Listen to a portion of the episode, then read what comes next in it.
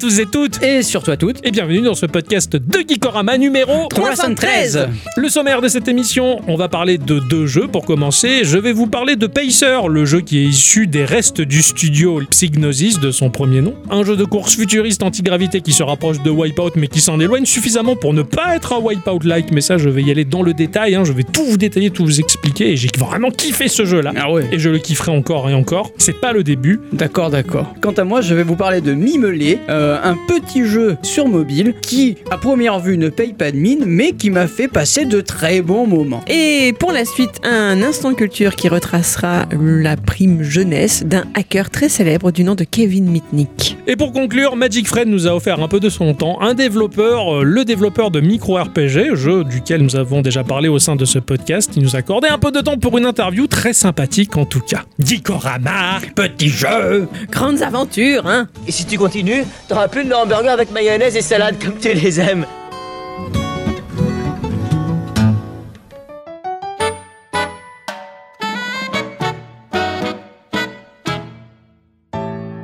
Youpi Ah bah en voilà qui est Elle joyeux t'a dit ça tourne, alors je tourne.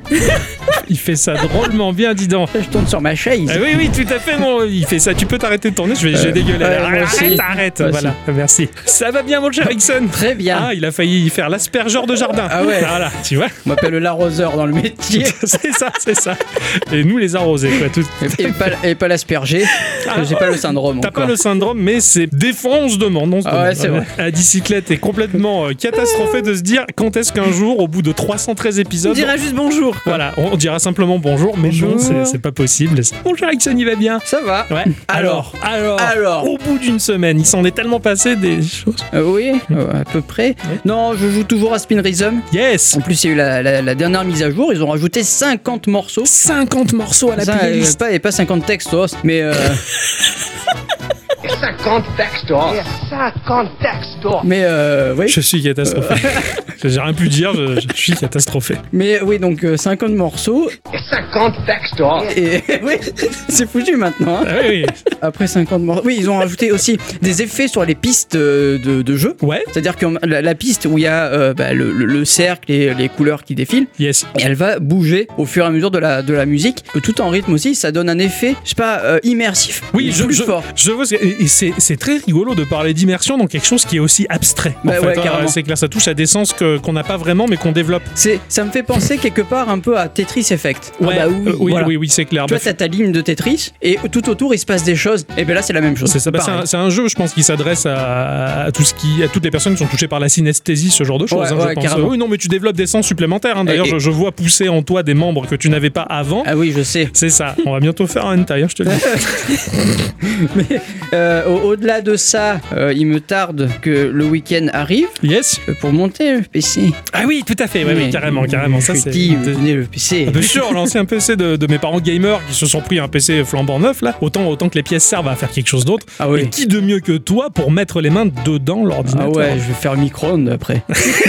On va se régaler. On en a des belles passions chez Ah ouais, bien sûr. Charles Bicyclette, ça va? Oui, ça va très bien. Passer une bonne semaine. Oui, moi j'ai eu beaucoup de travail. Oui, ça c'est Je, vrai. je suis voilà. Vraiment, j'ai Ouais. pas d'autres mots là. Je Bah, en même temps, ça, fait des plusieurs semaines que t'enchaînes des week-ends où tu taffes. Et oui, c'est pas et fini. je veux dire, enfin, j'ai- peur que l'univers s'effondre, quoi. Faire travailler un dimanche une fonctionnaire, C'est déconné quoi. Eh. où va le monde? Ah non, c'est compliqué là. Encore deux le mois prochain. hein. Allez, Oh hein. là là, Soyons forts. Ouais, ouais, c'est clair. Courage. Donc, t'as- à part ta fête, t'as pas fait grand chose de non, plus. non, j'ai j'ai bouquiné, mais je vais pas. Bah, non. Moi, j'ai continué bah, suite à, à l'instant culture que je vous ai fait la semaine dernière, donc à continuer à jouer comme un, comme un cintré à Wipeout Omega, en tout Ah cas oui. sur la, la PlayStation 4 que j'ai, hein, enfin euh, ce, ce- ce vestige de PlayStation 4 qui a dû tourner à peu près 10 heures dans sa vie. Hein, voilà, heureusement qu'Ixon m'a prêté une manette parce que sinon, moi j'ai des, des consoles sans manette, tu vois, j'ai le contrôle mental. Ah oui. Mais là, ça marchait plus, donc ouais, j'ai demandé, une manette. Donc j'ai joué pas mal à ça, pas mal de rétro gaming aussi, hein, puisque je suis en train de, de faire Rondo of Blood sur euh, PC Engine, PC Engine, Oui, CD, Engine. hein, ouais, CD, la version CD, la BO, mais la BO de cet opus-là, dû au support CD, hein, Mhm. incroyable. C'est marrant, hein, comme dans les années 90, il y a eu un essor pour le CD. Quoi. Tout le monde devait avoir la machine habituelle mais avec le CD. C'est pas fin 80, j'ai un doute. Ouais, fin 80, début 90. Ouais, ouais, voilà. Ça, Pour la ouais. poire en deux. Ouais, on coupe la poire en deux. J'ai un doute. Quoi qu'il en soit, donc je, pas, pas mal de rétro gaming vis-à-vis de ça, d'autant plus que j'ai trouvé la, la ROM traduite en français par des fans de Symphony of the Night Mm. sur PlayStation 1, donc heureusement qu'il y a des fans qui traduisent. Je fais plein de jeux en français, tu sais, c'est cool et tout, mais en fait non, c'est que des jeux traduits par, des, par des, des- des fans et ça c'est c'est plutôt pas mal. Et de ce fait, donc ouais, effectivement, pas mal de, de rétro gaming par le biais de ces consoles d'émulation qui ne sont jamais assez nombreuses dans mon salon. Oui. Il y a Bientôt une qui arrive là. J'ai joué à Sea of Thieves. C'est vrai qu'on s'est Ah, fait bravo. du Sea of Thieves un euh, petit tous les peu. trois. ouais. Voilà, quand même, j'ai joué à un truc. Ce tiens à le lag. dire. Oh, Il y a eu un lag, quoi. C'est clair. C'est vrai qu'on a, on a, on a fait un peu ça, c'est c'est rigolo. Ça fait toujours du bien. hein. On prend, on Oui. prend l'air frais marin virtuel. Ah oui. Voilà. Ah, Moi, j'ai mon brumisateur hein, pour avoir l'odeur. C'est ça. on- Bah, je veux dire, moi généralement quand je joue à Sea of Thieves, je- j'ouvre des, des, des barquettes de saumon que Ah je oui. laisse à côté, histoire de sentir euh, la marée basse, quoi. Peut-être que si je jouais à côté de la caisse du chat, Tout à fait. j'aurais l'odeur aussi. Bah, ca- Il joue carrément. à côté de la caisse du chat. Ah bah voilà. Voilà.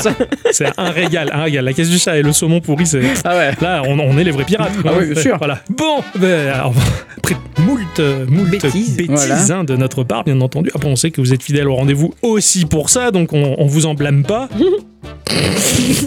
oh, le salaud. on va faire un petit tour de table hein, quand même, afin Oui. de savoir s'il y a quelques news que vous avez envie de partager avant de rentrer dans le vif du sujet, nos chroniques respectives que nous avons travaillées tout au long de la semaine. Bien sûr. V, On ne le dira jamais assez, mais plus c'est long, et plus c'est bon. ça c'est vrai, ça. Et, ben, cette fois, ça, tu vois, ça n'aura jamais été aussi vrai. hein, Car ça fait deux ans. Deux ans que l'on attend, de longues années à attendre. Deux ans que l'on attend, de longues années, euh, de pouvoir jouer à une chose fausse qu'on appelle Fall Guys. Oui, j'ai Ah, vu yes. la news. Ah, oui, j'ai vu la news. Vas-y, parle-moi-en. Et oui, il est sorti il y a maintenant deux ans sur PC et PlayStation 4, et c'est enfin au tour de la Switch et de la Xbox d'avoir leur version. Putain, on l'attendait, hein. Ah oui. Et, Game Pass ou pas et tiens, j'arrive. Ah, bah, vas-y, vas-y, viens. Et viens. comme une bonne nouvelle ne venant jamais seule, ce jour sera aussi celui qui le verra arriver sur l'Epic Game Store au format free-to-play. Ah ouais, tiens, il le passe en free-to-play. Ouais, Bah c'est pas mal, hein. c'est bien. c'est ça. Et le tout dans pas très longtemps, à savoir le 21 juin 2022. Et c'est pas beau ça Ah oui, c'est pour Ah fêter ouais, oui. l'été. Eh oui, on va faire des jeux. C'est ça, non, non, et c'est- et c'est très bien de le passer au format free-to-play, ça va permettre à plein de personnes de, de tester et de voir un peu ce que ça vaut. ouais. Parce qu'il y a plein de gens qui disent, oui, le free-to-play, c'est- le free-to-play c'est très vieux, hein. au début du 20 e siècle c'était déjà le cas, hein. t'allais au fromager, il te faisait goûter l'échantillon Et pour c'est vrai. éventuellement après acheter le fromage en entier, c'était du free-to-play, C'est vrai. enfin du free-to-eat, Ouais, voilà, voilà. c'est ça. Mais c'est- Ah oui, j'ai très très hâte. non, Bah on, se ouais. fera, on se fera un peu Depuis du tant que party j'en game, rêvais de ouais, ouais, ce c'est jeu. clair, on jouera un peu à ça. Il va tiens. falloir. À l'université de Cambridge, des chercheurs du département de biochimie travaillent sur des moyens moins polluants de créer de l'énergie. Leur marotte du moment, utiliser des algues bleues. Ce sont ce qu'on appelle des cyanobactéries, des organismes appartenant au phytoplancton qui peuvent proliférer de façon parfois spectaculaire en colorant les eaux de surface. Et elles ont la particularité d'être photosynthétiques, ce qui signifie qu'elles produisent de l'oxygène alors qu'elles sont exposées à la lumière du soleil. Ils ont mis au point un générateur tout petit de la taille d'une pile AA qui produit de l'électricité. En combinant ces algues avec un électrode en aluminium, les voilà capables de produire de l'énergie, capable même d'alimenter un microprocesseur ARM Cortex M0 pendant 6 mois. Oh putain Six mois Et attention, ça marchait même dans le noir, grâce à l'énergie accumulée dans la journée grâce à la lumière. Mais non Ce projet est intéressant car concrètement aujourd'hui, nos différents appareils sont alimentés par une énergie qui est préalablement stockée, alors qu'ici l'appareil consomme l'énergie en direct. Ouais. Alors, on n'y est pas encore bien sûr, mais ces chercheurs envisagent que de tels dispositifs pourraient être produits à des prix raisonnables d'ici les 5 prochaines années. Oh c'est cool C'est très intéressant. Et comme d'habitude, c'est la nature qui nous fournit tout sans qu'on ait forcément besoin de tout transformer et tout péter, quoi. Euh, Surtout que j'ai peur de faire un mélange, j'ai cherché l'info, j'ai pas réussi à trouver Yes. la source sûre, mais il me semble que ces algues bleues ou vertes sont ces algues qui prolifèrent notamment chez nous en Bretagne. Hey, tout un César, là Comme trop par chez nous, là. En Bretagne. Ah Tu sais, à cause de l'élevage intensif, qui donc pollue la mer et qui, quand elles cuisent au soleil, produisent des émanations qui sont dangereuses pour l'homme et les animaux et qui ont tué déjà a priori trois personnes. Il y a une BD très intéressante sur le sujet. Je vous laisserai chercher ça. Moi, j'ai un peu fouillé, j'ai pas Ouais, trouvé ouais, la non, source non. de sûr, donc je veux pas m'avancer trop. Mais voilà. C'est pas la première fois en tout cas que j'entends parler de cette source d'énergie et de ces algues bleues. Maxime Le Forestier a fait une belle chanson là-dessus. Les algues bleues accrochées à la Ah, colline, colline, tout oui, ça. bien sûr, ouais. Pas Christophe aussi qui a fait les algues bleues Je vais vous parler du studio Dev Patchy qui propose le jeu Ronin Trail. Dev quoi? Quoi Dev Patchy. Ah, Patchy. Patchy. Patchy. Pas, non, pas, pas- le Patchy. Ce jeu va entraîner une news hein, que j'ai encore une fois rédigée avec amour. Ah, c'est parti, installe-toi. Ça va parler de la retraite. Mais Tu les sais, pantoufles. Ce truc que je redoute bien plus que je ne l'attends, car bah, la finalisation de la carrière se traduit à peu près par bah, la tape sur l'épaule, hein, le léger merci de ta hiérarchie qui ne pense qu'à ton remplaçant, ceux qui sont là pour bouffer des bouts de pizza et qui t'ont jamais vraiment apprécié, boire un coup avec tes vrais collègues et repartir avec de l'argent de poche. Et une semaine plus tard, bah, tout le monde t'a globalement oublié puisque bah, la vie d'une entreprise continue. Hein. Et oui, car au travail, bah, personne n'est indispensable. Ceux qui t'ont kiffé se souviennent un peu de toi, mais enfin, n'y a pas trop le temps hein, parce qu'il y a le patron qui pousse au cul là, il faut boucler la journée. Bref, heureusement que la France 2.0 nous apprend désormais assez tôt à ressentir cette amertume là, puisque bah, faire carrière est devenu une chose assez rare, à part pour vous deux bien entendu. Bravo d'ailleurs. Régulièrement, la fin de mission s'apparente un peu à un micro départ en retraite. hein. Et moi qui suis d'ailleurs ultra sensible, euh, je m'en vais toujours d'un travail avec les larmes aux yeux, parce que je dois dire aux copains qui disent on perd pas contact, mais la vie fait que bah, Eh. on perd contact. C'est c'est comme ça, justement. Le vrai départ à la retraite, bah, c'est un peu comme un licenciement sans âme. hein. Merci, au revoir. Et dès lors, bah, on te met sur la touche et tu dois dire merci pour l'argent que tu percevras parce que c'est nous qui cotisons pour toi, vieille croûte. C'est super, hein, ça, ça va être un bon moment. Voilà, c'est un peu comme un papier toilette qui est servi. Cette société te balance et tire la chasse. Mais bon, pour ma part, bah, à ce moment-là, je pense que ça sera café en terrasse, amour à donner à la femme de ma vie, amour à donner à mon bro Ixon et Ah euh, jeux vidéo à gogo et peut-être même des dessins, tu vois, comme ils font les artistes face à la mer avec le, truc là et tu fais comme ça. Ouais, en faisant un peu de la poésie. C'est ça, en faisant de, de la poésie. Et sinon, bah, comment ça se passe la retraite pour un Ronin au Japon médiéval? C'est une vraie question, ça, et c'est ce à quoi euh, va répondre le jeu Ronin Trail Alpha. Vous incarnez un Ronin qui se voit dès lors bah, libéré de la dévotion à son seigneur. C'est usé mais libre que vous arpentez les douces forêts paisibles, sans le sou, une gourde à moitié Il faudra lutter contre des samouraïs aventureux et mal intentionnés, mais fort de votre expérience, votre vieux katana sera votre rempart inébranlable. Il faudra chasser, cueillir, pêcher et dégoter quelques missions pour vous faire un peu d'or. Le genre de, de jeu en fait qui vous laisse tout le temps sur le fil du rasoir, tu vois, comme, comme ces moments où tu débutes par exemple dans Minecraft et il y a tout qui reste à faire pour tenter de survivre. Bon, après, une fois que tout roule, bah moi j'ai tendance à me faire chier. Et bien là, c'est pareil, vous êtes constamment sur le qui-vive pour tenter de voir un lendemain. Le jeu offre un moteur graphique en 3D, mais alors magnifique, avec une vue aérienne qui propose un graphisme typé voxel bien plus fin que The Tourist, présenté par ce cher Ixon dans notre épisode de 192, avec cet effet un peu euh, tilt shift en photographie, tu vois, qu'on peut traduire par l'effet maquette qui pousse le focus de l'objectif sur le centre de la scène, dissimulant dans le flou l'avant et l'arrière-plan. Ouais, ouais. Ça fait vraiment très très joli. Le jeu, il est super beau et ça sort début d'année 2023 sur Windows dans un premier temps. Et franchement, mais alors ça a l'air vraiment très très sympa Mhm. et tendu. Quoi. Tu, tu survis, mais t'es serein. Tu vois, enfin, c'est très japonais Ah après, oui. dans, dans, dans, dans l'esprit en tout cas. Et, et bah, en tout cas, ça, c'est le genre de départ en retraite qui, qui me fait un peu du bien, tu vois. Hum. Je préfère partir à la retraite dans la forêt que de me retrouver euh, ici, quoi. Je veux ah bien être à la retraite tout court. Hein. Euh, je veux bien être à la retraite pour pouvoir jouer. Moi, j'ai goûté à la retraite après mes études en ayant pris 4 années sabbatiques. Bah oui, tu vois, ça C'était vachement bien. Eh bah Mais prendre sa retraite quand on est jeune, c'est bien mieux que quand on est un peu plus usé, c'est sûr. d'accord. Cette semaine, ça a été aussi l'occasion d'en savoir un peu plus sur les nouveautés eh bah, de Shadow, euh, le fameux PC dans le cloud que j'utilise depuis maintenant 5 ans. 5 ans que tu utilises le Shadow eh, 2017. T es, es, toi, t'es vraiment un bon utilisateur de ce service, bravo. Euh, oui. Alors, en effet, euh, lors de son euh, Shadow Spotlight, la firme française, qui a été récemment rachetée par Octave Clava, fondateur, président du conseil d'administration et directeur général jusqu'en août 2018 de l'hébergeur OVH Cloud, la nouveauté, c'est qu'un nouvel abonnement de son nom Power Upgrade viendra se greffer euh, en option à une offre unique pour la modique somme de 14,99€ supplémentaires, soit un total de 44,98€ par mois. C'est compliqué, ça pique, compliqué. mais ça peut être aussi bien. nous pourrons accéder à une machine bien plus puissante équipée de... Alors, selon ta localisation, tu auras soit une Nvidia RTX A4500, qui est l'équivalent d'une RTX 3070, Ouais. euh, ou d'un AMD Radeon Pro V620. Ça dépend de la... C'est c'est un peu le- la, la même gamme de produits. Ouais, ok. Tu auras un CPU euh, avec 4 cœurs et, et 8 threads et euh, 16 Go de RAM. D'accord. 4 de plus que ce qu'on a actuellement, parce qu'on a que 12 Go. D'accord, ok, c'est pour ça 16, ça me semblait 8 et 8, 16, ouais, 4 et 4, 8. Ouais, ouais, je fais les calculs, ouais, Ah c'est oui. bien, ça va, on est bien. On pourra également bénéficier d'un drive en partenariat avec Nextcloud euh, avec 20 Go de stockage gratuit ou 2 Tera pour 8,99€. D'accord. Du, stockage, du stockage, euh, du partage et- des données, euh, des données perso. C'est ça, vois. éviter de stocker sur ton disque, euh, le disque de ton Shadow Voilà, qui peut être éventuellement à 256 Go. C'est ça. D'accord. Quand- Après, c'est quand même bien parce qu'ils ils étoffent les offres et puis chacun peut trouver un petit peu son bonheur. quoi, hein. C'est ça. Envie de te dire. Moi qui ai la flemme de monter un PC et qui ai la flemme Bah oui. court d'acheter quelque chose, j'ai cet avantage de pouvoir le faire et je m'en rends compte. Hein, Ouais. je, je joue au boulot. Mais oui, et oui, et toi, toi ton Shadow, tu l'emploies, mais à plein d'endroits différents, donc euh, t'es- très bon client. Et ça marche très bien en partage de connexion. Ouais, d'accord. J'ai joué en partage de connexion euh, quand, euh, vendredi entre midi et deux. Ouais. Il y avait Ça pas- marche super. un pet de lag, c'était super. Ouais, tu vois, chacun trouve sa solution. Moi, j'ai pas envie non plus, j'ai la flemme de monter un PC, donc bon, j'ai pris une Xbox, mais je me, je me soustrais à pas mal de titres que je pourrais avoir sur PC. Bon, après, avec Adi, on se coupe la porte en deux, on se prend un Shadow de temps en temps. oui, euh, après vous. Mais c'est vrai que c'est un service qui quand même reste quand même assez extraordinaire et quand tu l'utilises à plein potentiel, je veux dire, comme tu le fais en tout cas, bah, c'est largement valable en tout cas. Là, j'ai découvert un jeu qui s'appelle Kena. Je suis bien content d'avoir un Shadow pour pouvoir y jouer parce qu'il est disponible que sur PlayStation 5. Ouais. Et comme tout le monde le sait, la PlayStation 5, il n'y a pas. Et oui, c'est c'est ça. Si Bah j'avais ouais. pas de Shadow, Oui, t'aurait pas y pas joué. du tout, c'est ça. Voilà. Puis à partir du moment où t'arrêtes de cloper, et même en payant Shadow plein pot, tu fais quand même des économies. Eh, absolument. Donc, au final, préservez J'aurais- votre santé, jouez plus. Eh oui.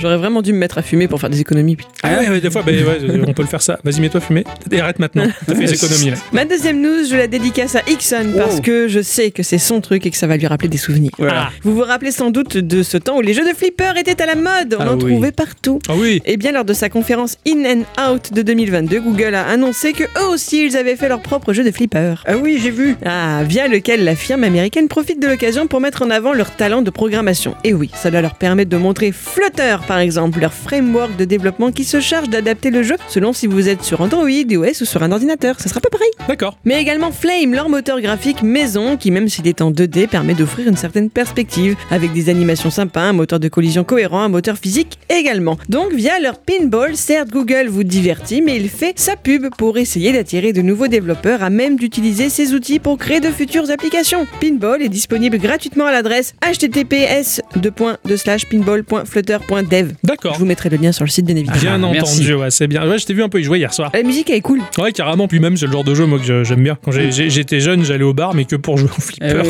oui. Je buvais même pas, je gardais tous mes bifetons pour jouer au flipper. mais T'as bien raison. C'était, oh, j'avais un flipper Apollo 13 et selon les, les gates que tu prenais avec ta balle, tu pouvais débloquer les 13 balles sur le truc. C'était un bordel. je me régalais quoi. Et il y avait aussi après un flipper Indiana Jones où les, les, les boutons, bah, c'était en fait des, des, des gâchettes de pistolets qui trop sortaient bien. de part et d'autre du flipper. Mais c'est génial le flipper. Eh oui. Ouais, carrément. C'est pas mal avec le Dire clavier. que mon, mon ancien patron en a un dans sa, dans sa, dans sa euh, chambre dédiée euh, au, jeu, à la musique et aux années 70. Ça c'est la classe. Ouais. Ça c'est la classe. On ira chez lui tiens tout à Ah l'heure. oui. Je vais vous parler du jeu Poki Rocky euh. J'ai Eh. pas l'accent Rushire. C'est quoi ça? Ben, c'est un mot. Du studio Tango Project, qui sont spécialisés dans les remakes essentiellement de titres euh, NES et Super NES, et du studio Natsume, à l'origine de la saga, qui est un studio qui date de 1987. Ah oui. À l'époque, Ixon était encore dans les plans, tu vois, il était pas, Mais pas là. encore, je suis pas sûr d'être dans les plans. J'ai dit ça poliment. Ah. Au Japon, on appelle cette série, et je vous invite à ne pas sourire et ça va être difficile, euh, Kiki Kai Kai. J'ai pas souri. Bah moi oui, en fait, j'ai perdu. Ou on peut le traduire par Mystérieux Monde des Esprits. Ah oui, tout ça. Ah oui, c'est ça. Bah, en fait, le titre complet, c'est Kiki Kaikai Nazo no Kuro Manto. Mais bon, sans l'accent, ça le fait pas. On va jouer dans ce jeu-là une jeune prêtresse euh, shintoïste du nom de Poki. Alors qu'elle se rend au temple le soir, elle va croiser Rocky, non pas le mec qui fait de la boxe, mais un yokai du type Tanuki. Et une force néfaste, bien entendu, a rendu complètement fou les yokai. Alors Poki et Rocky vont décider de traverser le Japon traditionnel en battant diverses créatures issues du folklore et de la mythologie japonaise, hein, des kappas, des obake et autres yurei. Finalement, il doit vaincre la terrible forteresse du mystérieux voile noir. Un jeu qui est sorti en Europe malgré le fait que bah, nous, Européens, à l'époque, en 93, on n'y comprenait juste que dalle. On n'était absolument pas acculturés au Japon. Je pense qu'on a joué à ce truc-là en, voyant des monstres, sans se douter que ces choses-là, bah, comme nous l'a Disclette dans son instant culture sur les yokai, avaient une véritable incidence et puisaient, on va dire, leur source dans plus que le folklore, dans la religion shintoïste. Ce jeu-là est un shoot'em up qui permet de tirer euh, classiquement au bas gauche droite, mais également en diagonale. Allez. Et c'est très particulier et ça rend le jeu assez difficile. Il y a beaucoup de power-up qui permettent de changer diamétralement le gameplay à la volée. Hiroyuki Iwatsuki est à la composition. Des morceaux qui sont sortis à l'époque par le biais de Taito en, en vinyle au- Allez. au Japon justement, qui va mêler euh, des sonorités traditionnelles japonaises avec quelques sonorités contemporaines. Il a été élu meilleur jeu de l'année en 93 et il revient sur Switch en remasterisé, mais la noble remasterisation, tu vois, qui, qui garde tout l'esprit du titre original. Tout est ultra beau, sublimé, comme peut l'être en fait le remake d'Alex Kidd, tu vois. Ah oui, bien Ce sûr, genre ouais, de pixel art qui claque vraiment au niveau des, des yeux, euh, peut-être d'ailleurs. hein. Ce jeu, je l'avais découvert dans l'émission présentée par Guillaume Stanzik, Mega 6, hein, logiquement pas diffusé sur TF1. Encore un jeu euh, qui, au moment où je le détaillais, me faisait dire Ah, Putain, j'ai pas de Super Nintendo, fais chier Eh Oui, casse. Moi j'avais la Mega Drive à l'époque. Ça va donc sortir sur Switch et ça a l'air totalement génial et tout aussi dur qu'avant, hein, puisqu'aujourd'hui même, enfin hier plutôt, je l'ai essayé par le biais de l'émulation, je me suis fait désinguer au premier level. Ah. La difficulté elle est énorme, mais cela dit, bah, ce jeu peut se jouer euh, en, à deux euh, sur le Ah, même cool. écran et euh, j'ai bien envie de le parcourir avec ce cher Ixon. Ah, ce serait bien ça. Ah ouais, ça a Ah l'air ouais. vraiment très très bien et vraiment particulièrement très très joli pour mettre beaucoup de superlatifs qui font dans le plus. Allez, les super laxatifs, c'est bien.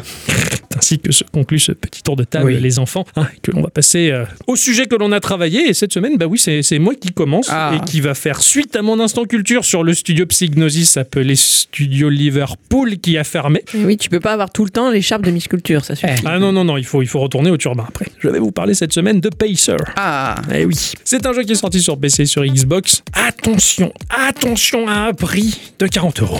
Oh, Ah, j'ai fait égalité avec Ixon Ah le jour où il a acheté Sifu. Donc, dans quelques mois, le studio va sortir le jeu sur PS4. Donc, un peu de patience pour euh, ceux qui ont la PlayStation, en tout cas. Ça a été édité et développé par un seul et même studio qui est R8, donc R8, un Games Limited, qui est éditeur et développeur fondé en novembre 2014, soit deux ans après la fermeture de Studio Liverpool. ah oui. Ce sont donc les anciens de Psygnosis qui, une fois qu'ils ont été mis à l'amende par Sony, se sont dit Oh, on va se rebiffer, on va refaire notre studio et on va essayer de faire ce qu'on sait faire de mieux des jeux de course futuristes avec des engins qui volent. Je suis sûr que tout ça c'est encore passé dans un pub. Probablement, ce sont des Anglais. Eh oui. Eh, je veux te dire, hein. les mecs. Surtout les Anglais. Surtout les Anglais qui vont au pub. Si ça se passe au pub, les décisions seront bien meilleures. On va retrouver dans Pacer euh, Tim Wright, qui est euh, de son pseudo Orbital, qui se retrouve à la direction de la BO. Et on va retrouver également beaucoup d'éléments des anciens Wipeout. Donc Pacer, c'est un jeu de course futuriste, hommage au Wipeout, mais bien plus encore. Et il arrive à prendre son envol pour s'éloigner de ce qu'était Wipeout. Dans ce jeu-là, il n'y a pas de background particulier, bien entendu. hein. C'est très difficile de trouver des backgrounds dans un jeu de course. C'est très rare. Euh, oui. Cela dit, euh, bah, Wipeout l'a bien fait, mais lui, bah non, il s'en fout.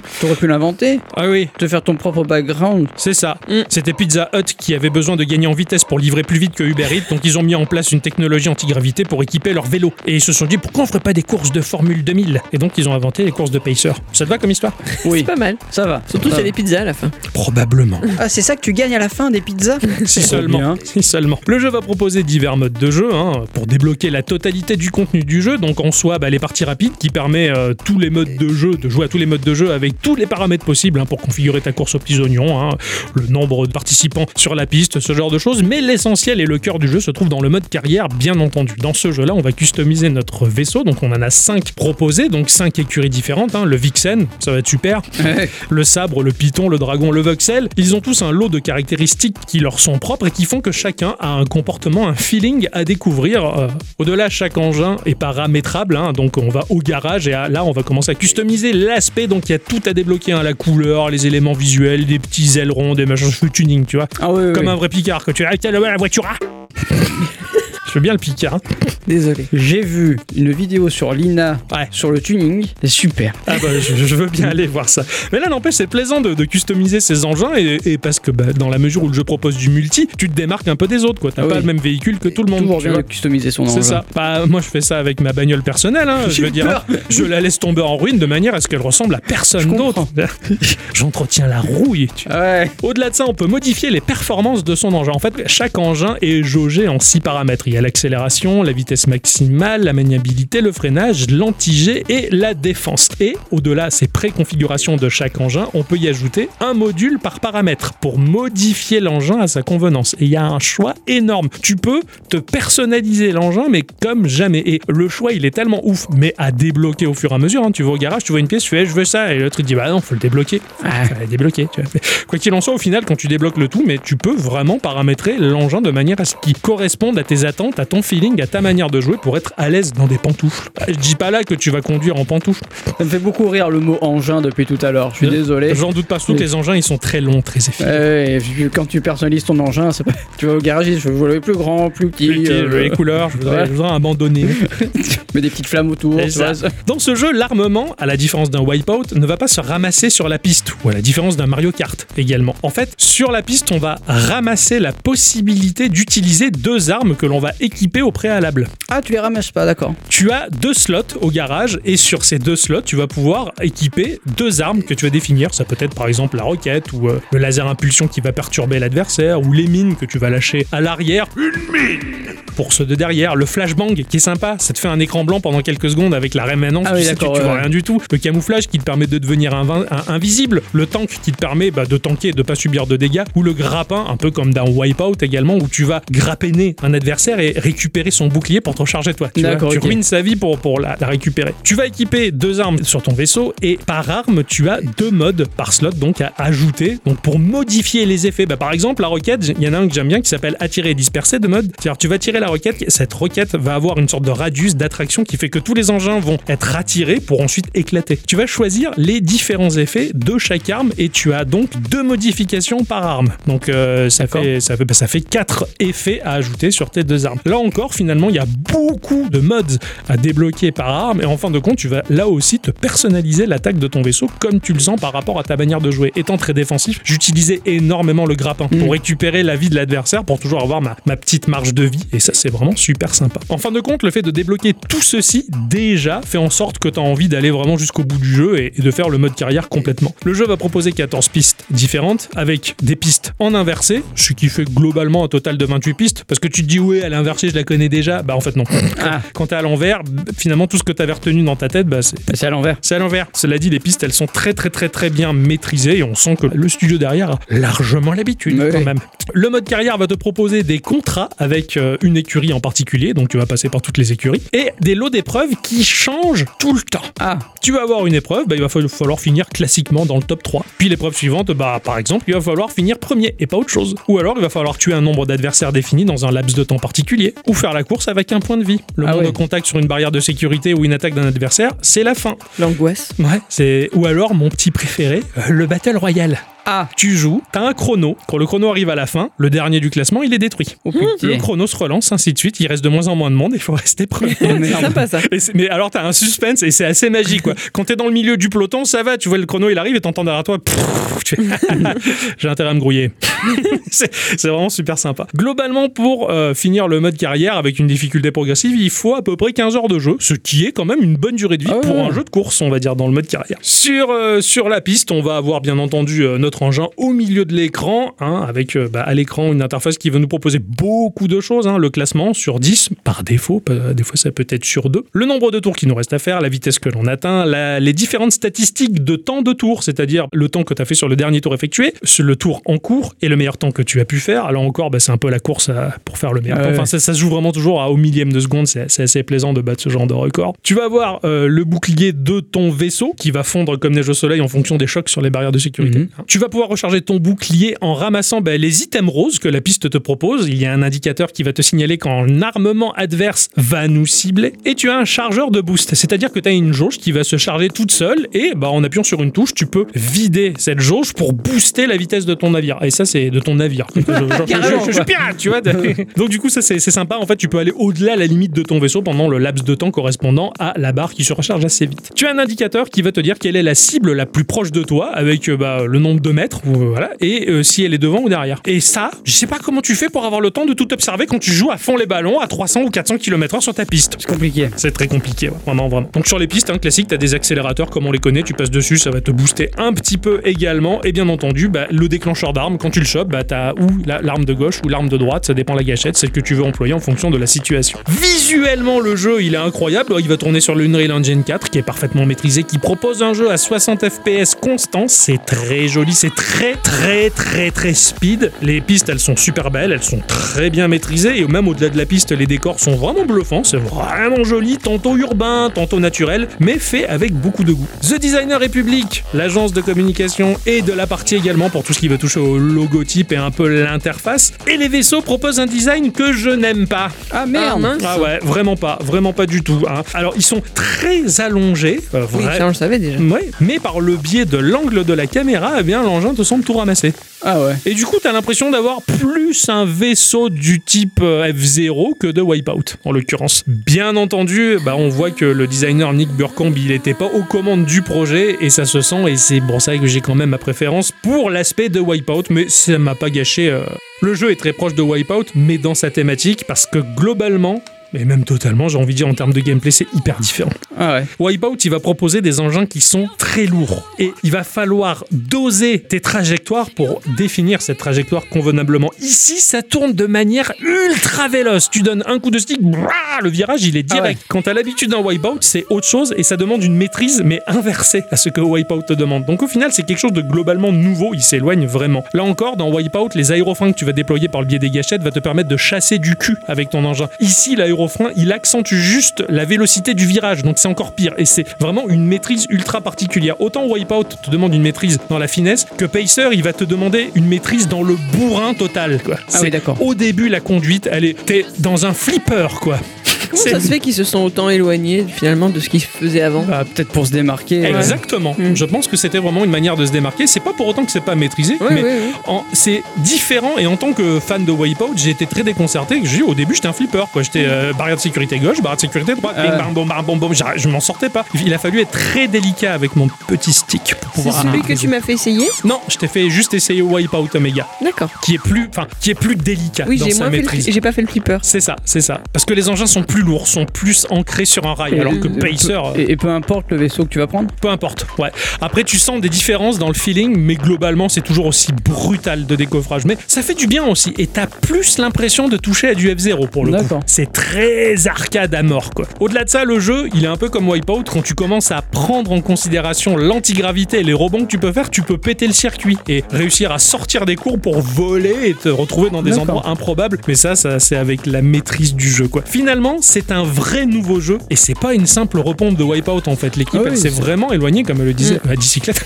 et comme le disait chez Ericsson. C'est pas une vulgaire copie finalement. Pacer, c'est une valeur sûre. J'ai ma préférence pour Wipeout quand même, peut-être aussi parce que j'a- j'affectionne la série depuis les années 90. Mais Pacer, c'est vraiment une valeur sûre. Vraiment, enfin, si vous aimez le genre, en tout cas, bah, jetez-vous dessus, ça vaut vraiment le coup. Et puis, bah, ça donne la petite pièce, ça donne les 40 petites pièces hein, aux, anciens. studio ouais, qui en Voilà. a besoin. aux anciens de Liverpool et pour montrer que bah, on, on soutient toujours autant le projet. Donc voilà, c'était Pacer. Bravo. 40 petits cafés, quoi. 40 petits cafés, ouais, et ça fait beaucoup d'un coup.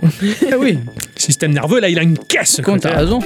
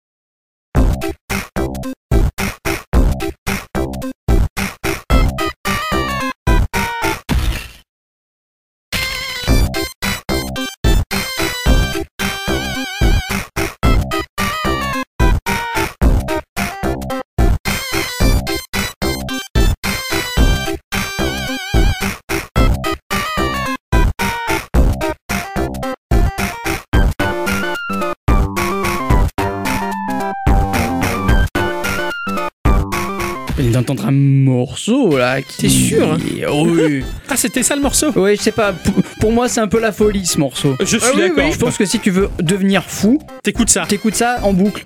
Et Ouais. je sais pas ce qu'ils ont foutu les mecs avec ce morceau. Moi non Sûrement, très certainement pour symboliser le, le- La Marie-Jeanne. non. Ah. Très certainement pour symboliser le, le niveau de ce morceau. Ah, alors moi je le connais pas. Ah, tu l'as jamais fait. Sonic 3, je l'ai. C'est Sonic et Knuckles. Sonic, c'est Sonic 3, ouais. Ouais. Tu l'as jamais fait? J'ai fait le début. Ma tante m'avait prêté la cartouche. Oui, parce que ma tante est gay. Je sais. Oui. m'avait prêté la cartouche, mais après elle m'avait dit Tu me le rends, j'ai envie de le finir. Ah bon, bah. Ah ouais, donc voilà. Ouais. Le morceau que vous venez de- de- d'entendre s'appelle Carnival Night Zone et il porte bien son nom, je trouve. hein. oui. À la composition, on y retrouve Brad Buxer, euh, qui est claviériste et compositeur américain, connu pour ses nombreuses collaborations avec l'artiste américain Michael Jackson, Ah. dont on soupçonne Ouais. fortement d'avoir euh, participé à la BO, Ouais. à la BO de Sonic 3. C'est un truc de ouf fou. ça. Eh ouais. C'est excellent. Donc, il... bah, de toute façon, oui, j'allais dire ah, ça alors. Michael Jackson était gamer, mais vu que c'était un minot, en fait. Eh. Tout le monde, quand on le croisait dans la rue, oh minot Oh, minot Ouais, il, dit- Oh, ouais. Mino Il avait tout le temps le hockey, Michael Jackson. Ouzbeb, Bravo. imitateur de Michael Jackson Ah depuis ouais. euh, 1973. Ouais. Au moins. Merci à toi aussi. Ah oui, de rien, moi j'ai rien fait. Mais si, t'as passé un morceau Ah qui oui, rentre dans la ça. tête. Ah oui, c'est vrai. Mon cher Ah Ixon merci, j'attendais qu'on... euh, Qu'on qu'on- qu'on t'introduise, Introduise, voilà. là. Ouais, ouais, mon cher Ixon. Ah ouais. Il a joué cette semaine. j'ai joué à un Et tu jeu, sais à c'est quoi Super. Euh, Non, je, Non. ah, là, Ah, je sais sais pas. pas. Et Non, lui, il- même lui, il dit que non. Il, il sait pas. D'accord. Ah, c'est super, je jouais à Mimelé. Je sais pas ce que c'est, mais le nom il est génial. Ah oui, j'adore. Si, J'ai vu, j'ai vu sur le store, là, j'ai fait oh, Mimelé. Ah ouais, il me plaît un peu. Et ah, je sais pas. Tu mimes qui Ah, je sais pas. Est-ce que tu fais le bon mime Ah oui, Ah. bah, je mime le bon. Donc c'est sorti sur iOS et Android en free to play. Vous le sentez venir, hein, que c'est un jeu des cabinets. Non, je le sentais pas venir. Ah, Moi, si je m'en doutais, moi. un jeu des cabinets. Hein. Un jeu de chiottes, ça c'est Voilà. bon ça. C'est développé et édité par Neutroni Z. Ah oui. Ah, mais ils ont que des bons jeux de qualité, eux. Tout à fait. C'est un studio fondé en 2010 par euh, Jonathan Passaresi et euh, chaque jeu est maintenant créé par une équipe de personnes travaillant à distance dans le monde entier. C'est bien ça. Et ils sont centrés sur les jeux mobiles. En travaillant avec des éditeurs tels que Nitrom euh, ou FDG Entertainment, ils ont déjà sorti des jeux un peu comme Super Cat Tales 1 et 2 qu'Octocom Mm. nous a présenté dans Oui. l'épisode 33 et 125. Le jeu de Chutimatou. Ah oui, tout à fait. Tout est. Le chuti est né de là. ouais. Euh, Ah oui. tout, tout part de là. Et ils ont fait d'autres jeux à la patte euh, vraiment très jolis Ouais. en pixel art. Sur leur site, on peut trouver aussi une petite collection de t-shirts et de mugs vraiment très chou. Ouais, ouais, Avec des chutimatou Ah ouais, ils sont franchement les mugs, ils sont vraiment trop beaux. Ah, Mais ah. Ah, Ah je ouais. vais aller voir après. J'en ai marre d'avoir des mugs euh, ma, My Princess et euh, Top Model là dans, dans le placard. je vais mettre un peu Chutimatou Ah ouais, c'est mieux. un jour où notre héros Mimelé, un subtil mélange entre Meat Boy pour le corps, mais de couleur gris, et Mister Popo, le personnage de Dragon Ball, hein, pour la bouche. Ah oui. Donc tu prends la bouche de Mister Popo, tu la colles sur Meat Boy et tu le mets en gris. C'est mimelé. C'est Mimelé, hein. Voilà. Qu'est-ce qu'il y a Je suis très fan de Mister Popo parce Ah oui. que déjà il fait plus plaisir à la bien-pensance d'aujourd'hui, donc C'est il, vrai. me fait marrer. Et mais j'imagine juste tu prends la bouche de Mister Popo et bim tu la colles sur Meat Boy, tu lances le saut gris et t'as mimelé. Voilà. J'adore. C'est- ça le personnage. hein. D'accord. Donc un jour au Mimelé, il, il était en train de cueillir des fraises et des et autres fruits. Un miroir magique est apparu et son double maléfique qui en est sorti. Il est la même couleur? Euh, non, il est violet lui. Ah ouais. Et donc il va falloir l'empêcher de faire des grosses bêtises. C'est ça le speech du jeu. D'accord. Voilà. Ah, je l'ai sous les yeux là, il est trop chou. Voilà. Mimelé, on dirait un Tamagotchi un peu. Ah ouais, mais en différent. Voilà. Bon, l'histoire, ça se pose là. hein. C'est- Ouais. C'est juste histoire d'eux. Hein. Euh, C'est histoire de faire une histoire. C'est quoi. ça, Ils voilà. sont pas cassés la- l'année. La, la, Euh, ouais. Ils sont rien cassés du tout quoi. Mimelé est un jeu de plateforme 2D en vue de côté avec une forte inspiration de jeux Nintendo. Déjà pour Mario pour la plateforme et un petit peu de Kirby pour le Ouais. côté power-up. C'est pas fa- D'accord, d'accord. Bah, même il y a un. Oui, je le vois Ouais. tout de suite le côté Kirby là-dedans qui est très plaisant. C'est très ça. mimi. C'est ça, mais là on y, on y reviendra un petit peu. D'accord. Le titre est une succession de niveau euh, sans forcément avoir de hub ou de carte, hein, comme on pourrait le trouver dans Mario, hein, tu sais, avec un déplacement point par point. Ouais. Ici, nous sommes directement dans le vif du sujet, sans fioriture. Notre héros de couleur grise, en son état initial, peut sauter grâce au bouton virtuel qui est en bas à droite de notre écran qu'on tiendra à l'horizontale, et il peut se déplacer grâce aux euh, flèches gauche et droite qui sont à gauche de l'écran. Ce qui est sympa, c'est que ça, ça brise un peu euh, euh, les habitudes qu'ont tendance à mettre en place ce genre de jeu où ils sont en mode runner. Ouais, C'est pas désagréable, hein, ces jeux qui sont en mode runner. J'aime bien le vrai runner, j'aime un peu moins le platformer qui se la joue runner. Et là, par contre, t'as le plein contrôle de la Ah droite ouais. et la gauche, Ah et là, ouais. c'est- c'est très plaisant. voilà, tu peux aller juste à gauche, à droite et tu peux sauter. C'est tout ce que le jeu te